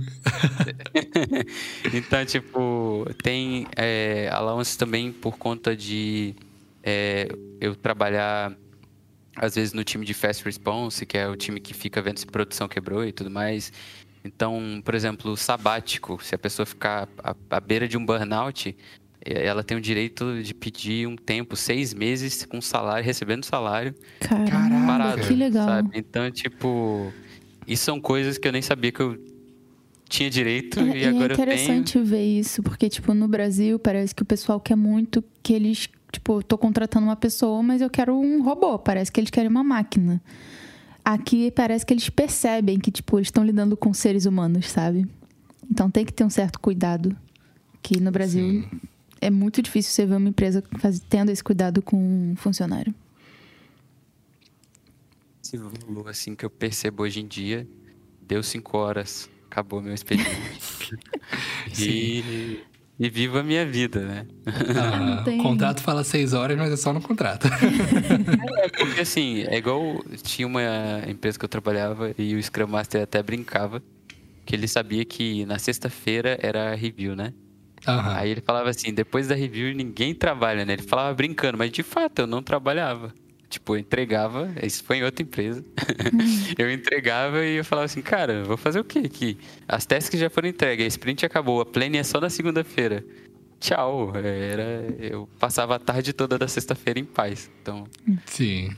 é, Isso é era bem muito legal. bom. Sim. Principalmente assim, porque a empresa que você tá. É, isso é até uma coisa que eu tô meio na dúvida. É, uma, é a empresa alemã ou é meio que uma, uma ponte entre a empresa que você trabalha em Portugal que com uma sede na Alemanha? É, tipo, você Bom, tá aí diretamente eu- na BMW, né? Que você quis dizer. Yeah. Foi isso. Sim. A gente trabalha diretamente para a BMW.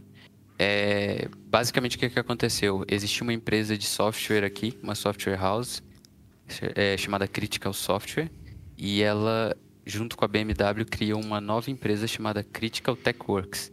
50% dessa empresa é da BMW e 50% é dessa outra empresa. Então, basicamente, a BMW confiou na- nessa, nessa software house daqui para construir e estruturar a- as coisas da BMW em Portugal. E aí, de acordo com o tempo, eles iam começar a transferir toda a parte digital da BMW para cá. Uhum. E foi ba- basicamente isso que está acontecendo e por isso que a gente trabalha diretamente para eles, porque eles são donos da empresa que a gente trabalha. Entendi, entendi. Legal. E como é que você conseguiu um emprego aí na BMW? Cara, foi uma coisa engraçada, assim. Eu, eu tenho umas ideias mesmo meio malucas às vezes, né? E eu tava querendo começar a estudar aqueles processos malucos da- das FANGs, né? Google, Facebook e tal. Eu tava nessa pira, sem nada pra fazer, né? À toa.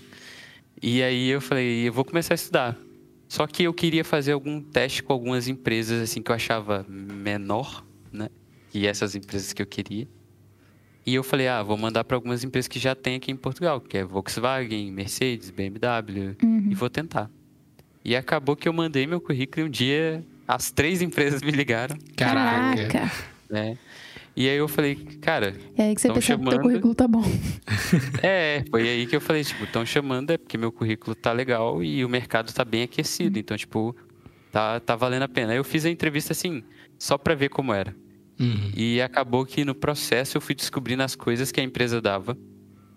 E eu fui falando, cara, Eu é uma, quero. uma oportunidade, é, eu tô me interessando. E eu sempre gostei de carro, então as três empresas eram de carro. Acabou que é, o processo mais né? rápido foi o da BMW. O da Mercedes, eu tava na última etapa e eu recebi a proposta da BMW. Aí eu falei, cara, eu não vou fazer mais uma entrevista. Aí eu fui pra BMW e tô lá. Foi mais ou menos assim que, que aconteceu. E é legal que, tipo assim, você por estar trabalhando na, BMW, às vezes tem que ir pra sede, né? Eu lembro até que há pouco tempo você tava ali em Munique e eu fiquei, caraca, que Aqui massa, velho. Aqui do lado, tipo, Munique, que é uma cidade incrível. Muito top. Topzíssima, caríssima também. Basicamente, de três em três meses a gente vai na sede, porque tem reuniões com as equipes de lá, porque como eu disse, tá, é um processo de transferência de tudo que tá lá para cá. Então a gente tem que ir lá pegar conhecimento para até porque né? eu só tenho sete meses na empresa, então é, a gente tem menos experiência do negócio, né? Então a gente está entendendo o negócio. Então de três em três meses algum dos devs daqui vão para lá. E aí Bacana. logo eu fui selecionado logo no início, três meses de empresa, eu fui para lá. Foi uma experiência incrível, assim, conhecer a BMW lá, a sede, entender a paixão pelos carros que os caras têm, assim. Virei um fã da empresa, hoje eu quero ter uma BMW. É, você falou da, da questão da tecnologia, que em Portugal é mais rápido, né? Chega mais rápido que no Brasil. Mas você acha que os devs brasileiros têm, tipo, um bom nível para trabalhar em Portugal? Se de educação e aprendizado, toda a questão. diria que os devs brasileiros estão acima da média até. Tipo, bem acima da média do mercado. É, eu compararia com a Índia, por exemplo, que é outro lugar que os devs são muito acima da média do mercado. E por isso que eles conseguem emprego no mundo inteiro. E, tipo, brasileiro, às vezes, o que falta neles é saber se vender. Saber vender o próprio peixe, saber mostrar o quanto sabe. Ou, de fato, focar em coisas importantes. Por exemplo, eu vejo muito dev incrível que não fala inglês. Hum. Então, tipo, não tem oportunidade na Europa por conta disso. Essa é uma quebrada. E mesmo em. Portugal, muitas empresas vão pedir o inglês porque Por causa muitos dos clientes, né? exato, muitos clientes são de fora, a maioria, por exemplo, BMW, a- as outras empresas que eu trabalhei, a maioria dos clientes eram ingleses, então tipo, precisa falar inglês. Então, Uhum. tá aí uma coisa que me ajudou muito aqui. Então, tipo, isso facilitou muito o caminho para mim. Então você diria que Legal. esse é o essencial, né, para o brasileiro que quer trabalhar em Portugal. A- Além do conhecimento, o essencial é juntinho ali falar o inglês, né?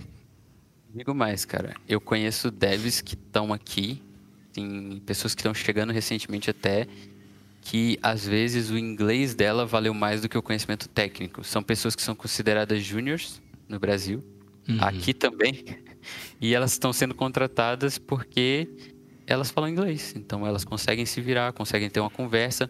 E como já tem sêniors na- nas equipes, em todo lugar vai ter um sênior, então acaba que você tá ali, vai aprender a programar e você aprende rápido, se você é uma pessoa que gosta de estudar e tá ali o tempo todo. E o inglês seria a parte mais difícil. Então as empresas estão focando agora em contratar pessoas que falam inglês do que tecnologia, sabe? O inglês é muito mais importante às vezes. Verdade. Eu Então, até- gente, só um Fala, minutinho. pode falar. Baixo Duolingo, Babel, Cake, qualquer coisa, gente. Dá pra, dá pra aprender um pouquinho do inglês, assim, Sim. do seu celular. Vamos... Sim. É, eu lembro que Se eu, que eu até. Oi? Ou se for solteiro, compra uma passagem e faz igual eu, vai pra Londres. É, É, verdade.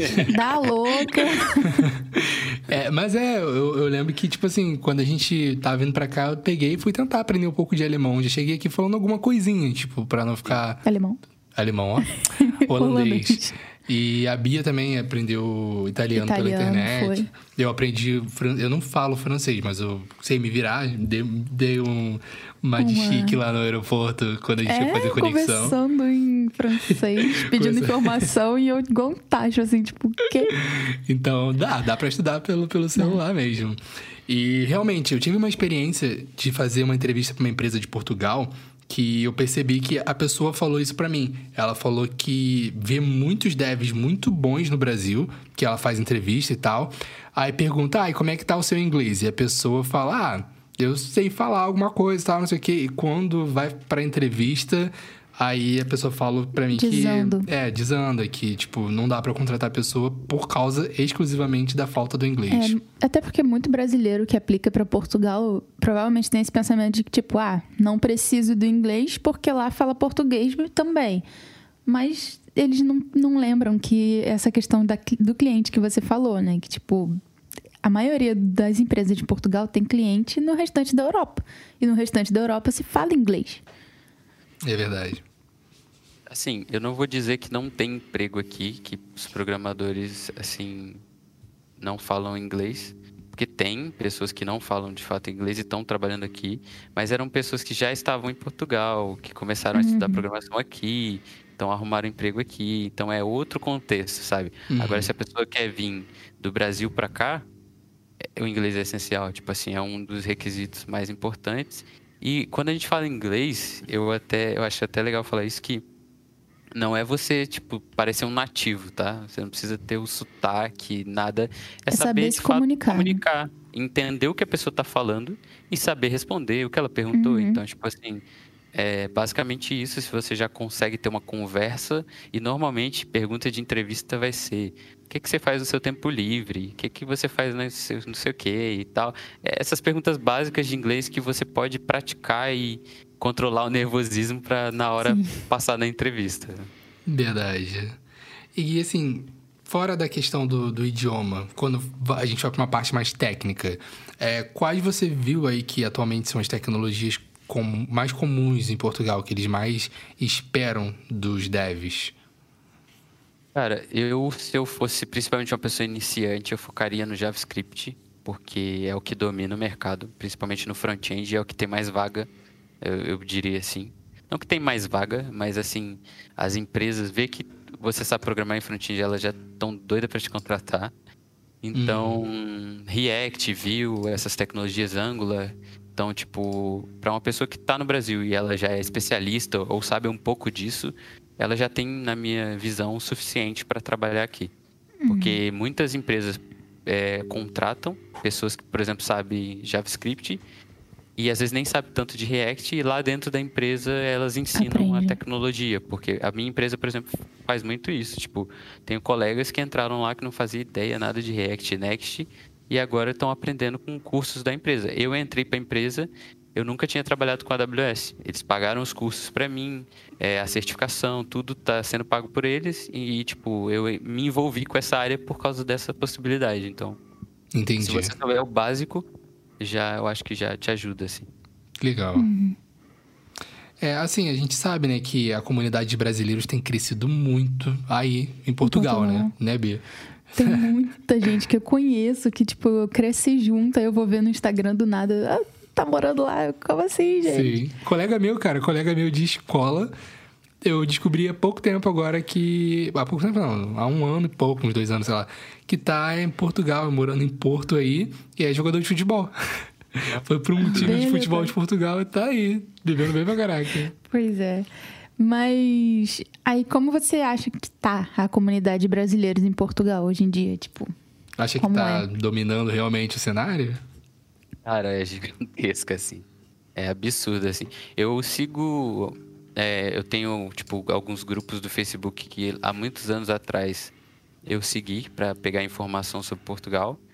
E, e aí, esses grupos só no Facebook são absurdos, gigantescos. Tem grupo de TI no WhatsApp Caraca. gigantes também. Só, só de brasileiro em TI tem grupos enormes, assim. Então é muito, muito Muita grande coisa. a comunidade aqui. Portugal é um lugar, se a pessoa, tipo, sentiria falta de estar no Brasil, se ela vai emigrar agora, seria a melhor opção. Porque aqui tem tudo, comida, tudo do Brasil tem aqui. Então, tipo, e brasileiros. não consegue sentir falta. E brasileiros. Exatamente. E você consegue ter muito contato, assim, com essa galera da comunidade brasileira? Porque é uma coisa que você sai e você vê brasileiro em tudo que é lugar? Ou é uma parada um pouco mais complicada? Você ainda vê muito mais português do que brasileiro? Isso depende do bairro que você mora. Porque, tipo assim, tem bairros mais imigrantes e tem bairros mais tradicionais que não vai ter tanto imigrante. Por exemplo, atualmente eu estou num bairro que não é tão imigrante, então eu não vejo tanto brasileiro. Uhum. Mas eu tenho contato por conta da minha família, que já está aqui, minha irmã e meu irmão moram uhum. aqui, como eu disse. É, eu tenho amigos também brasileiros do TI, assim, um monte de gente, então eu tenho contato direto sempre, de certa forma. Legal. Mas mais pelo trabalho e pela família, aonde eu moro atualmente eu não tenho tanto contato. E isso não dá uma um, um susto, sei lá, alguma coisa nos portugueses, não? Porque, assim, a gente ouve falar muito sobre brasileiros que sofrem preconceito em Portugal. É, dos próprios portugueses, né? Dos portugueses. E a gente ouve até mesmo os portugueses, até eu tenho muito amigo português aqui no trabalho, porque a empresa que eu trabalho aqui, todo ano vai para uma universidade, ou sei lá quantas universidades de Portugal, para contratar gente. Então tem muito português aqui. E eles falam que, inclusive, tem cidade, tem bairro, sei lá, aí de Portugal que eles consideram de brasileiro, porque basicamente só tem brasileiro.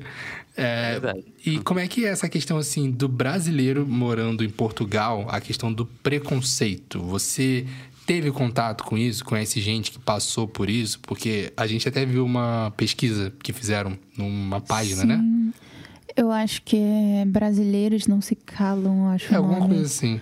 Que, tipo assim, mostrou que em Portugal realmente muita gente relatando o caso de preconceito. Sim. Alguns chegando tipo. até questão de agressão e tal. Mas assim, você vê esse tipo de coisa por aí?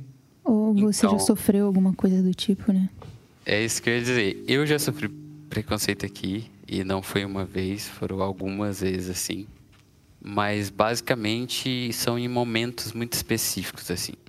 É, é, como eu disse, no mundo inteiro vai ter gente boa e gente ruim no Brasil, Portugal, sim. enfim. É.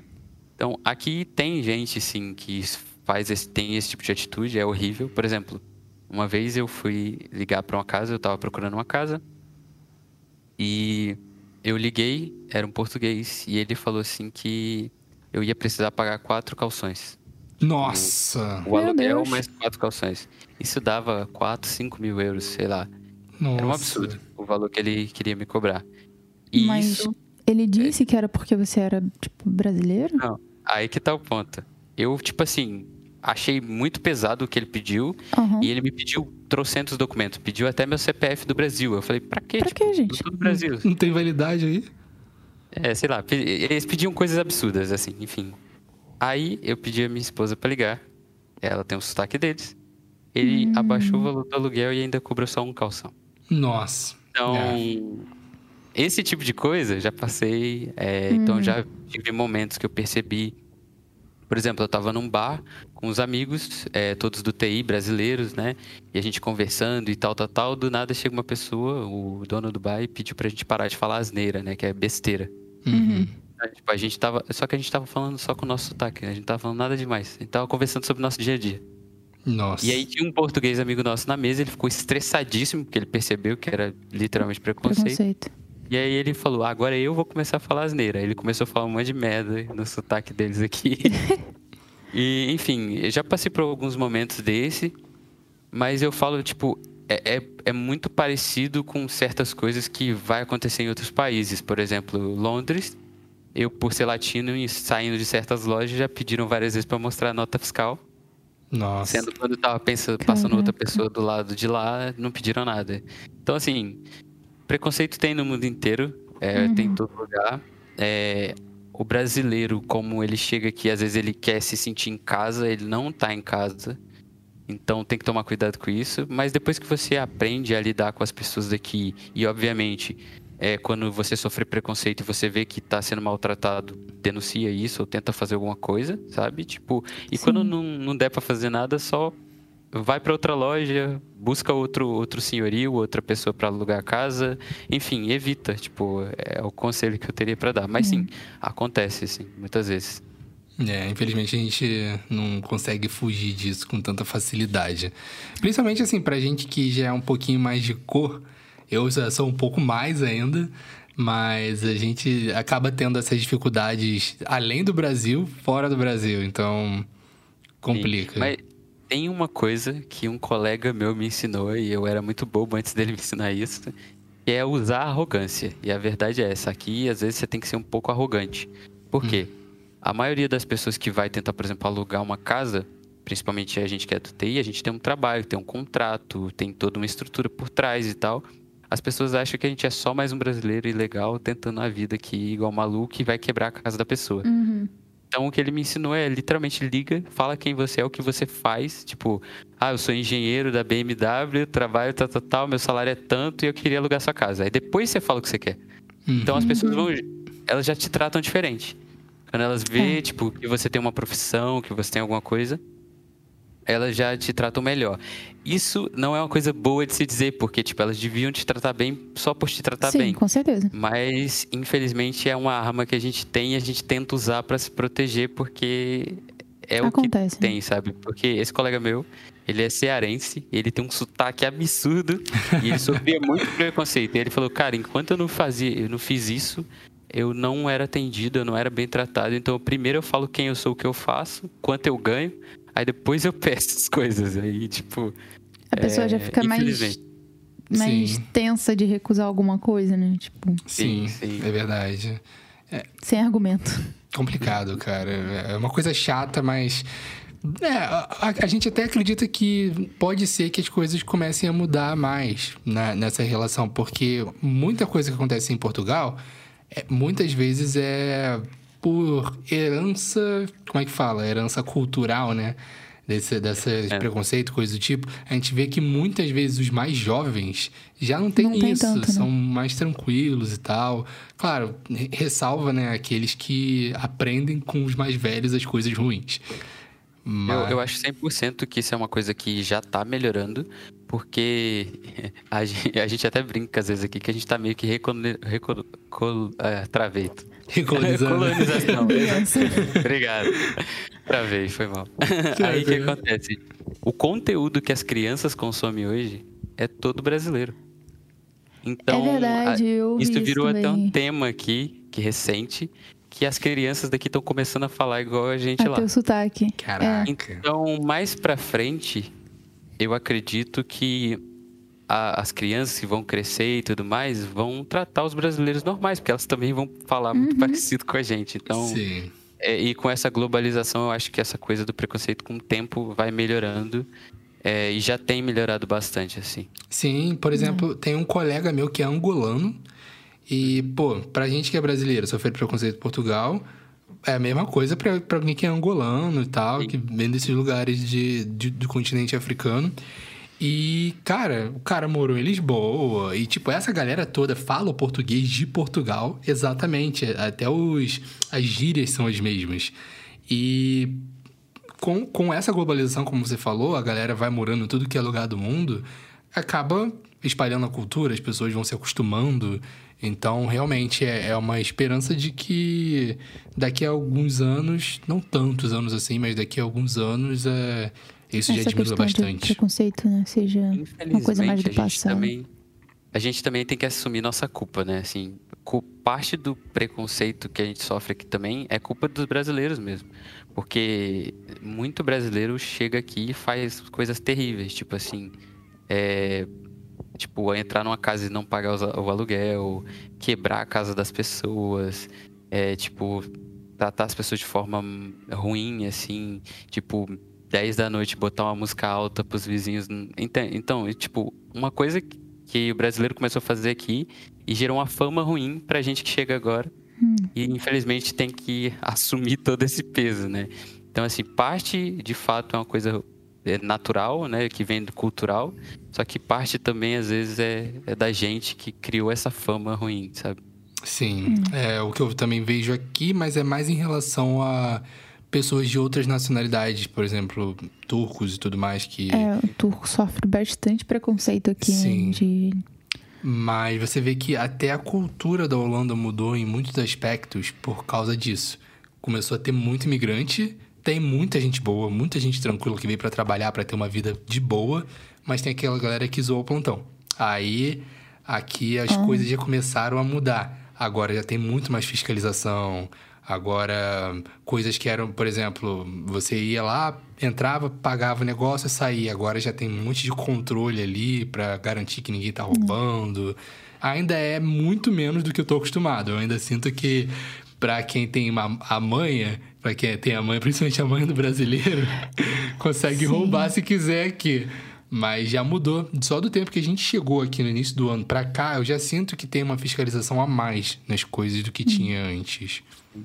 E olha que a gente chegou no início do ano, né? Pouco, pouco tempo.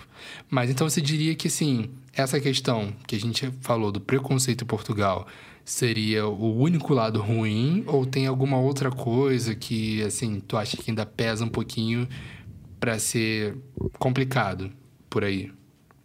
Ah, eu acho que seria a única coisa, assim. Mas se a pessoa, ela entende que ela tá indo pra um lugar estranho.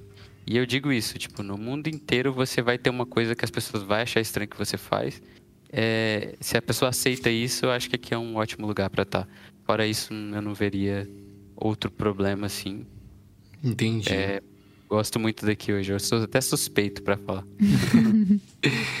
Bom, mas assim, mudando de assunto. Você falou da sua esposa que é brasileira, né? Aí tu foi conhecer ela como exatamente? Porque você disse que morava em Londres e ela em Portugal. Como é que Mas aconteceu? ela ainda te visitava lá, Sim. né? Mas como é que vocês se conheceram? Como aconteceu? Essa história é uma história meio louca, assim, porque as nossas mães, antes da gente nascer, se conheciam. Nossa! Lá no Caraca! Brasil. Yeah. Então, é meio predestinado. Que Aí, legal. O que aconteceu foi, quando eu nasci, a mãe dela até às vezes cuidava de mim. E quando ela nasceu, a minha mãe foi lá visitar, inclusive comigo, o bebê, é, visitar ela na casa dela. Então, tipo, essa é uma história engraçada. E aí depois passaram-se os anos, eu tava na faculdade. Eu lembro uma vez que eu tava querendo sair do Brasil já, na época da faculdade, quando- como eu contei pra vocês. E eu, é, a minha mãe e a mãe dela estavam conversando sobre isso, tipo, Ah, meu filho quer ir Uhum. pra aí. E eu nem sabia, tipo, nem conhecia elas. tipo, nem sabia quem era. Aí minha mãe chegou, ah, essa aqui é minha amiga, de muitos anos atrás, não sei o quê, e essa aqui é a filha dela. Aí eu falei, nossa, brinquei, vou casar com ela. Ih, Ah, tá. lançou a pedra. Vai que cola, né? Pode tentar. E, cara, Mas, eu assim, foi tenho uma umas histórias dessa que é bizarra. Por exemplo, a faculdade que eu estudei, eu falei, eu passei na frente dela uma vez, quando eu era bem pequeno, e falei, ah, vou estudar aqui quando eu crescer. Aconteceu. Aí com a minha esposa. Fala mesma que a gente coisa, vai né? ficar milionário, por favor, rapidinho. Vocês vão ficar milionários. Vocês vão ficar milionários. Então, tipo, aí isso foi numa brincadeira, passou-se muitos anos. E aí eu tava viajando no Brasil, assim que eu voltei da viagem do leste europeu, fui viajar ao Brasil. E aí, mais uma vez, a minha irmã tava morando aqui já, a minha irmã tirou uma foto em que ela apareceu. Então, tipo, ela apareceu. Aí de novo eu falei, ah, quem é essa pessoa? E aí eu fiquei curioso pra saber quem era. Aí disso surgiu uma conversa, a gente começou a conversar e acabou, depois de um tempo, a gente teve mais contato assim. E eu, quando eu vim pra Europa da última vez visitar a minha irmã e trazer a filha da minha irmã que ainda estava no Brasil com a minha mãe, a gente se conheceu pessoalmente. E aí a gente foi sair e tal desde esse dia, então a gente tá junto.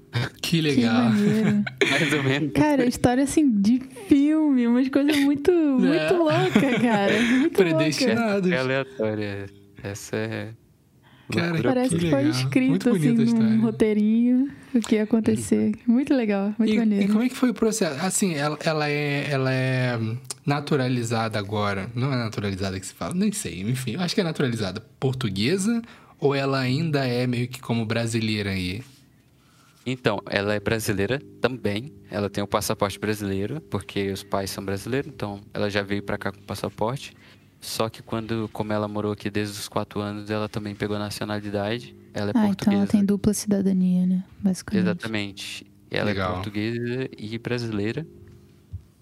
E agora ela vai tentar ser inglesa também. Eita! Eita! Ela tem a residência de lá e a gente pretende pegar a cidadania de lá também, mais pra frente. Tripla Pode ter cidadania. três? Ou ela vai ter que abrir mão de alguma? É, eu acho que pode, porque Portugal e Brasil libera ter é, as cidadanias. Mas se fosse tipo Hum. Japão, não libera. Eu acho que só pode ser japonês. Algo É, assim. acho que igual a Ah, Itália, entendi. eu acho que na Itália também agora tá tendo que ter escolher um só. Eu acho, não tenho certeza não, mas eu acho que sim. Tem alguns que pedem, tem outros que não. Eu não tenho a certeza, né? Me corrijam se eu estiver errado. É. Mas não eu, eu acho, eu acho Assim- que pode ter as três, porque eu acho que eu tenho, eu tenho um colega que ele tem as três. Caraca, eu nunca tinha escutado, tipo, sobre isso. Três cidadanias. Dupla é meio que normal, né? Mas. É, a dupla eu acho que é o padrão, né? Talvez eu tô É. falando besteira aqui, É. tá? Depois vem, Não, vem mas aí, é, mas- assim, a gente também não sabe muita coisa não, mas o pouco que eu sei é que realmente tem alguns países que permitem, como é o caso de Portugal com o Brasil, mas tem países que não rola. Eu acho que a Alemanha, eu sei que aqui não rola, eu tenho até a minha prima que mora aqui há muitos anos, muitos, muitos anos, mais de 20 anos, e tem filhos e tudo mais, e ela não quer pegar a- o passaporte holandês porque ela vai ter que perder, o- vai ter que abrir mão do passaporte brasileiro. E até para algumas coisas simples, tipo, para eu poder pegar minha carteira de motorista aqui, tive que abrir mão da minha carteira de motorista brasileira. Então, que dirá um passaporte, né? Sempre isso também. É. Aqui também é a mesma coisa. Mas tá aí, é tipo, é um projeto que a gente tem. E eu também tô nessa missão de querer ter o passaporte europeu. Então, nos próximos anos aí, já pegar a, a a residência permanente eu já pego agora. Legal. Bacana. Permanente, já não preciso renovar nunca mais. Show de bola. E a cidadania só daqui a três anos. Mas Show. Mas aí, aí. como, como foi o processo, assim, de casamento com ela? Foi em Portugal, né, que aconteceu tudo. Sim, foi aqui em Portugal. Basicamente, quando um estrangeiro vai casar em Portugal, ele precisa da autorização do CEF, que é o Serviço de Imigração daqui. Então, eu precisei é, ir no cartório, que eles chamam de conser- conservatório aqui, e pedir essa autorização, porque o cartório que pede pro, Pro pro. Serviço de Imigração, é. E aí passa, tipo, às vezes demora um mês para o serviço Caraca. é, dar resposta. Só que o meu foi muito rápido. Eu fiz numa sexta-feira Acho que na segunda-feira já me ligaram, algo assim. Foi muito, muito rápido. Maneiro. E aí, depois deles aprovarem, você só precisa ter a sua certidão de inteiro TO, né? Uhum. É, com a apostila de AIA, aquelas coisas todas. E para ela, que era muito fácil, porque ela só precisava do, do cartão cidadão dela, do, do documento, né? E só precisou disso. Então, basicamente foi esses documentos. E custa 120 euros lá para casar no civil.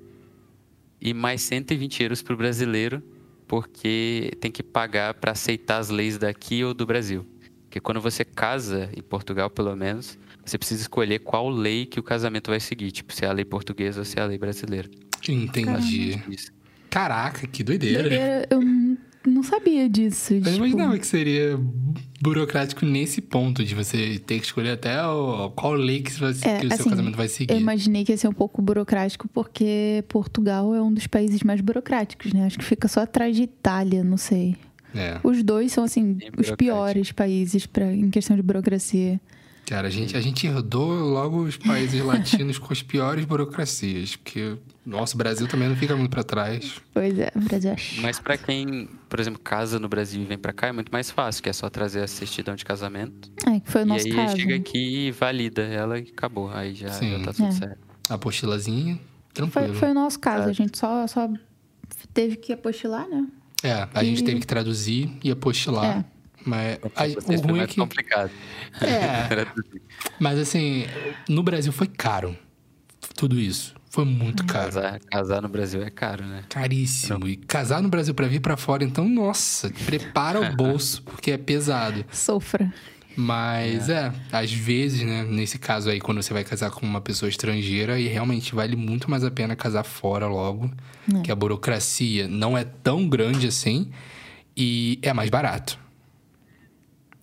Certeza. Bem mais barato. Eu só tive que pagar esses dois valores que eu falei. Tipo, 120 pro casamento e 120 pra esse outro documento.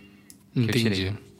Então, agora assim, mesmo casado, você então não tem é, direito a pegar cidadania, coisa do tipo, não, né? Só depois desses três anos, né? Eu- É isso, eu tenho, só que funciona da seguinte forma: se você chega aqui como, por exemplo, uma empresa te contratou e você é um funcionário dessa empresa de TI e ela te trouxe para cá.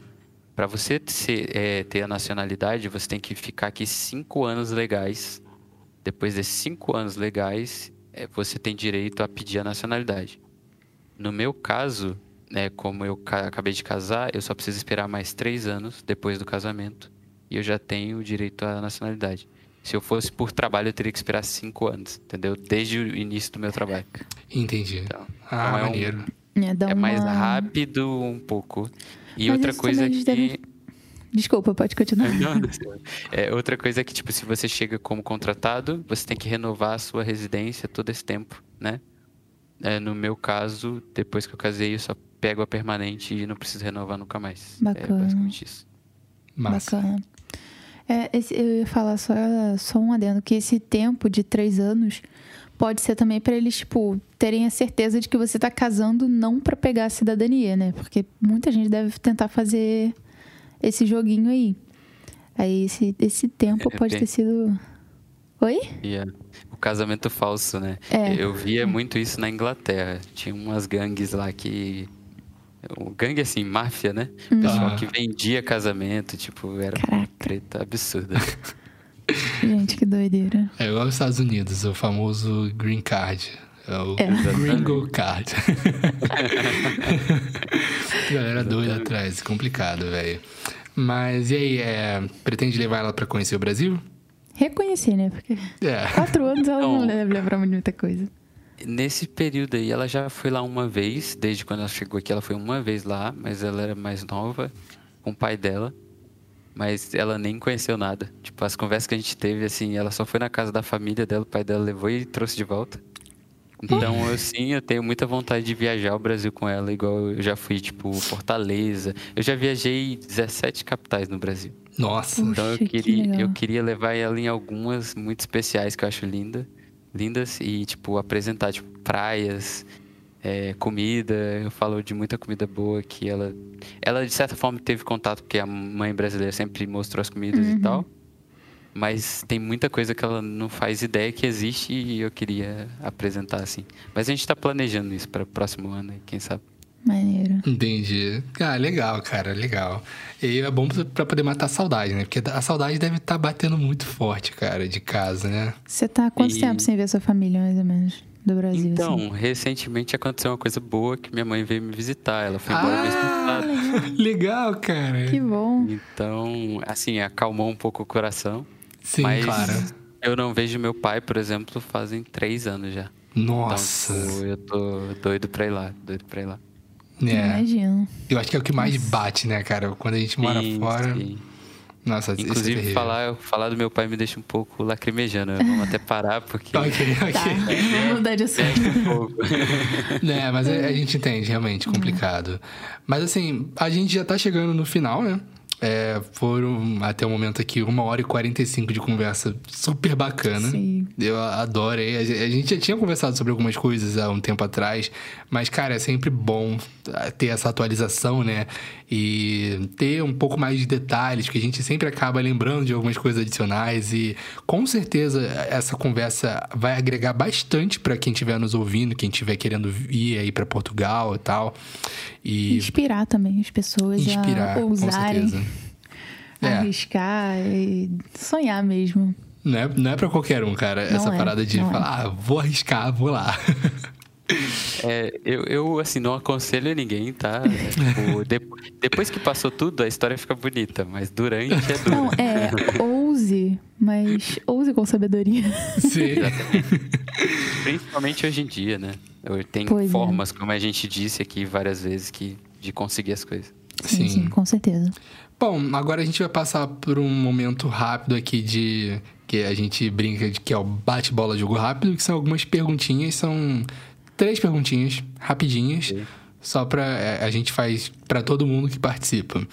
E vamos lá. Primeira pergunta: o que você sente mais falta no Brasil? Meu pai. Segunda, algum arrependimento? Nenhum, nenhum, não tenho. Bom, Ter- isso que vale a pena, né? Sim, é, com certeza. Terceira pergunta: uma coisa que você levaria do seu país atual para melhorar o Brasil? Ui, essa é difícil, hein? Essa bate, hein? Nossa, essa, sei lá, é- é- tem muita coisa que eu queria levar daqui pra lá, mas talvez a, a tranquilidade com a forma que as pessoas vivem aqui. Tem muita coisa assim, prática, coisa que eu gostaria de levar, mas eu acho que a coisa que mais me impressiona dos portugueses é, tipo assim, levar uma vida uma forma tranquila, uma qualidade de vida muito boa. E isso me impressiona deles. Se alimentar bem, cuidar da saúde, ser feliz principalmente. Eles gostam muito de É o foco aproveitar deles, a né? vida.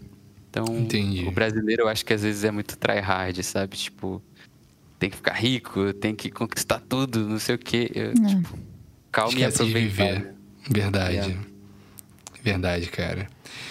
Bom, ahn, pessoal que está nos assistindo, seja você pelo YouTube ou acompanhando no- nas plataformas de streaming, a gente agradece muito a sua audiência. Se Esperamos. você estiver assistindo no YouTube, né, deixa o like, claro. É. Comenta aqui embaixo também o que vocês acharam, quais são suas considerações a respeito desse podcast. E a gente espera que vocês continuem nos acompanhando. O- e acompanhando também o Isaac. Isaac, você ainda tá com o seu canal de, de dev? Então, tem meu canal, mas tá parado. Tô tendo milhões de coisas pra fazer no momento. Mas quem quiser me acompanhar é só ir lá no Instagram, precisar de ajuda, alguma dúvida. só É, eu vou deixar aí no, no- no- na descrição do vídeo e algumas informações, tipo, seu Instagram, o canal. Então, quem tiver interesse, tá aí na descrição do vídeo ou na descrição do, do áudio aí do, da plataforma de streaming que você estiver acompanhando. Você vai conseguir encontrar o Isaac. E, cara, eu gostei do primeiro vídeo que você fez, cara. Foi maneiro lá. Então, cara, o problema é o trabalho. Tô, Sim. tô tanto projeto, assim, fora o trabalho, eu tenho outros Toma muito projetos tempo, que eu tô né? tocando. Então, tipo, o tempo tá bem escasso. Mas uma hora de volta. É. Vou dar maior apoio quando importa. voltar, velho. E, pra finalizar, a pergunta bônus. Voltaria pro Brasil? pra morar? Uhum. Isso. Não, nem pensar. Bom, gente, esse foi o Isaac Silva, no nosso segundo episódio do Cafezinho Gringo. Muito obrigado pela participação de você, Isaac, e pela audiência de vocês, nossos caros ouvintes. Eu espero que vocês tenham gostado e até a próxima. Obrigada, Isaac. Eu agradeço. Tchau, tchau. Valeu, galera. Valeu, gente. Tchau.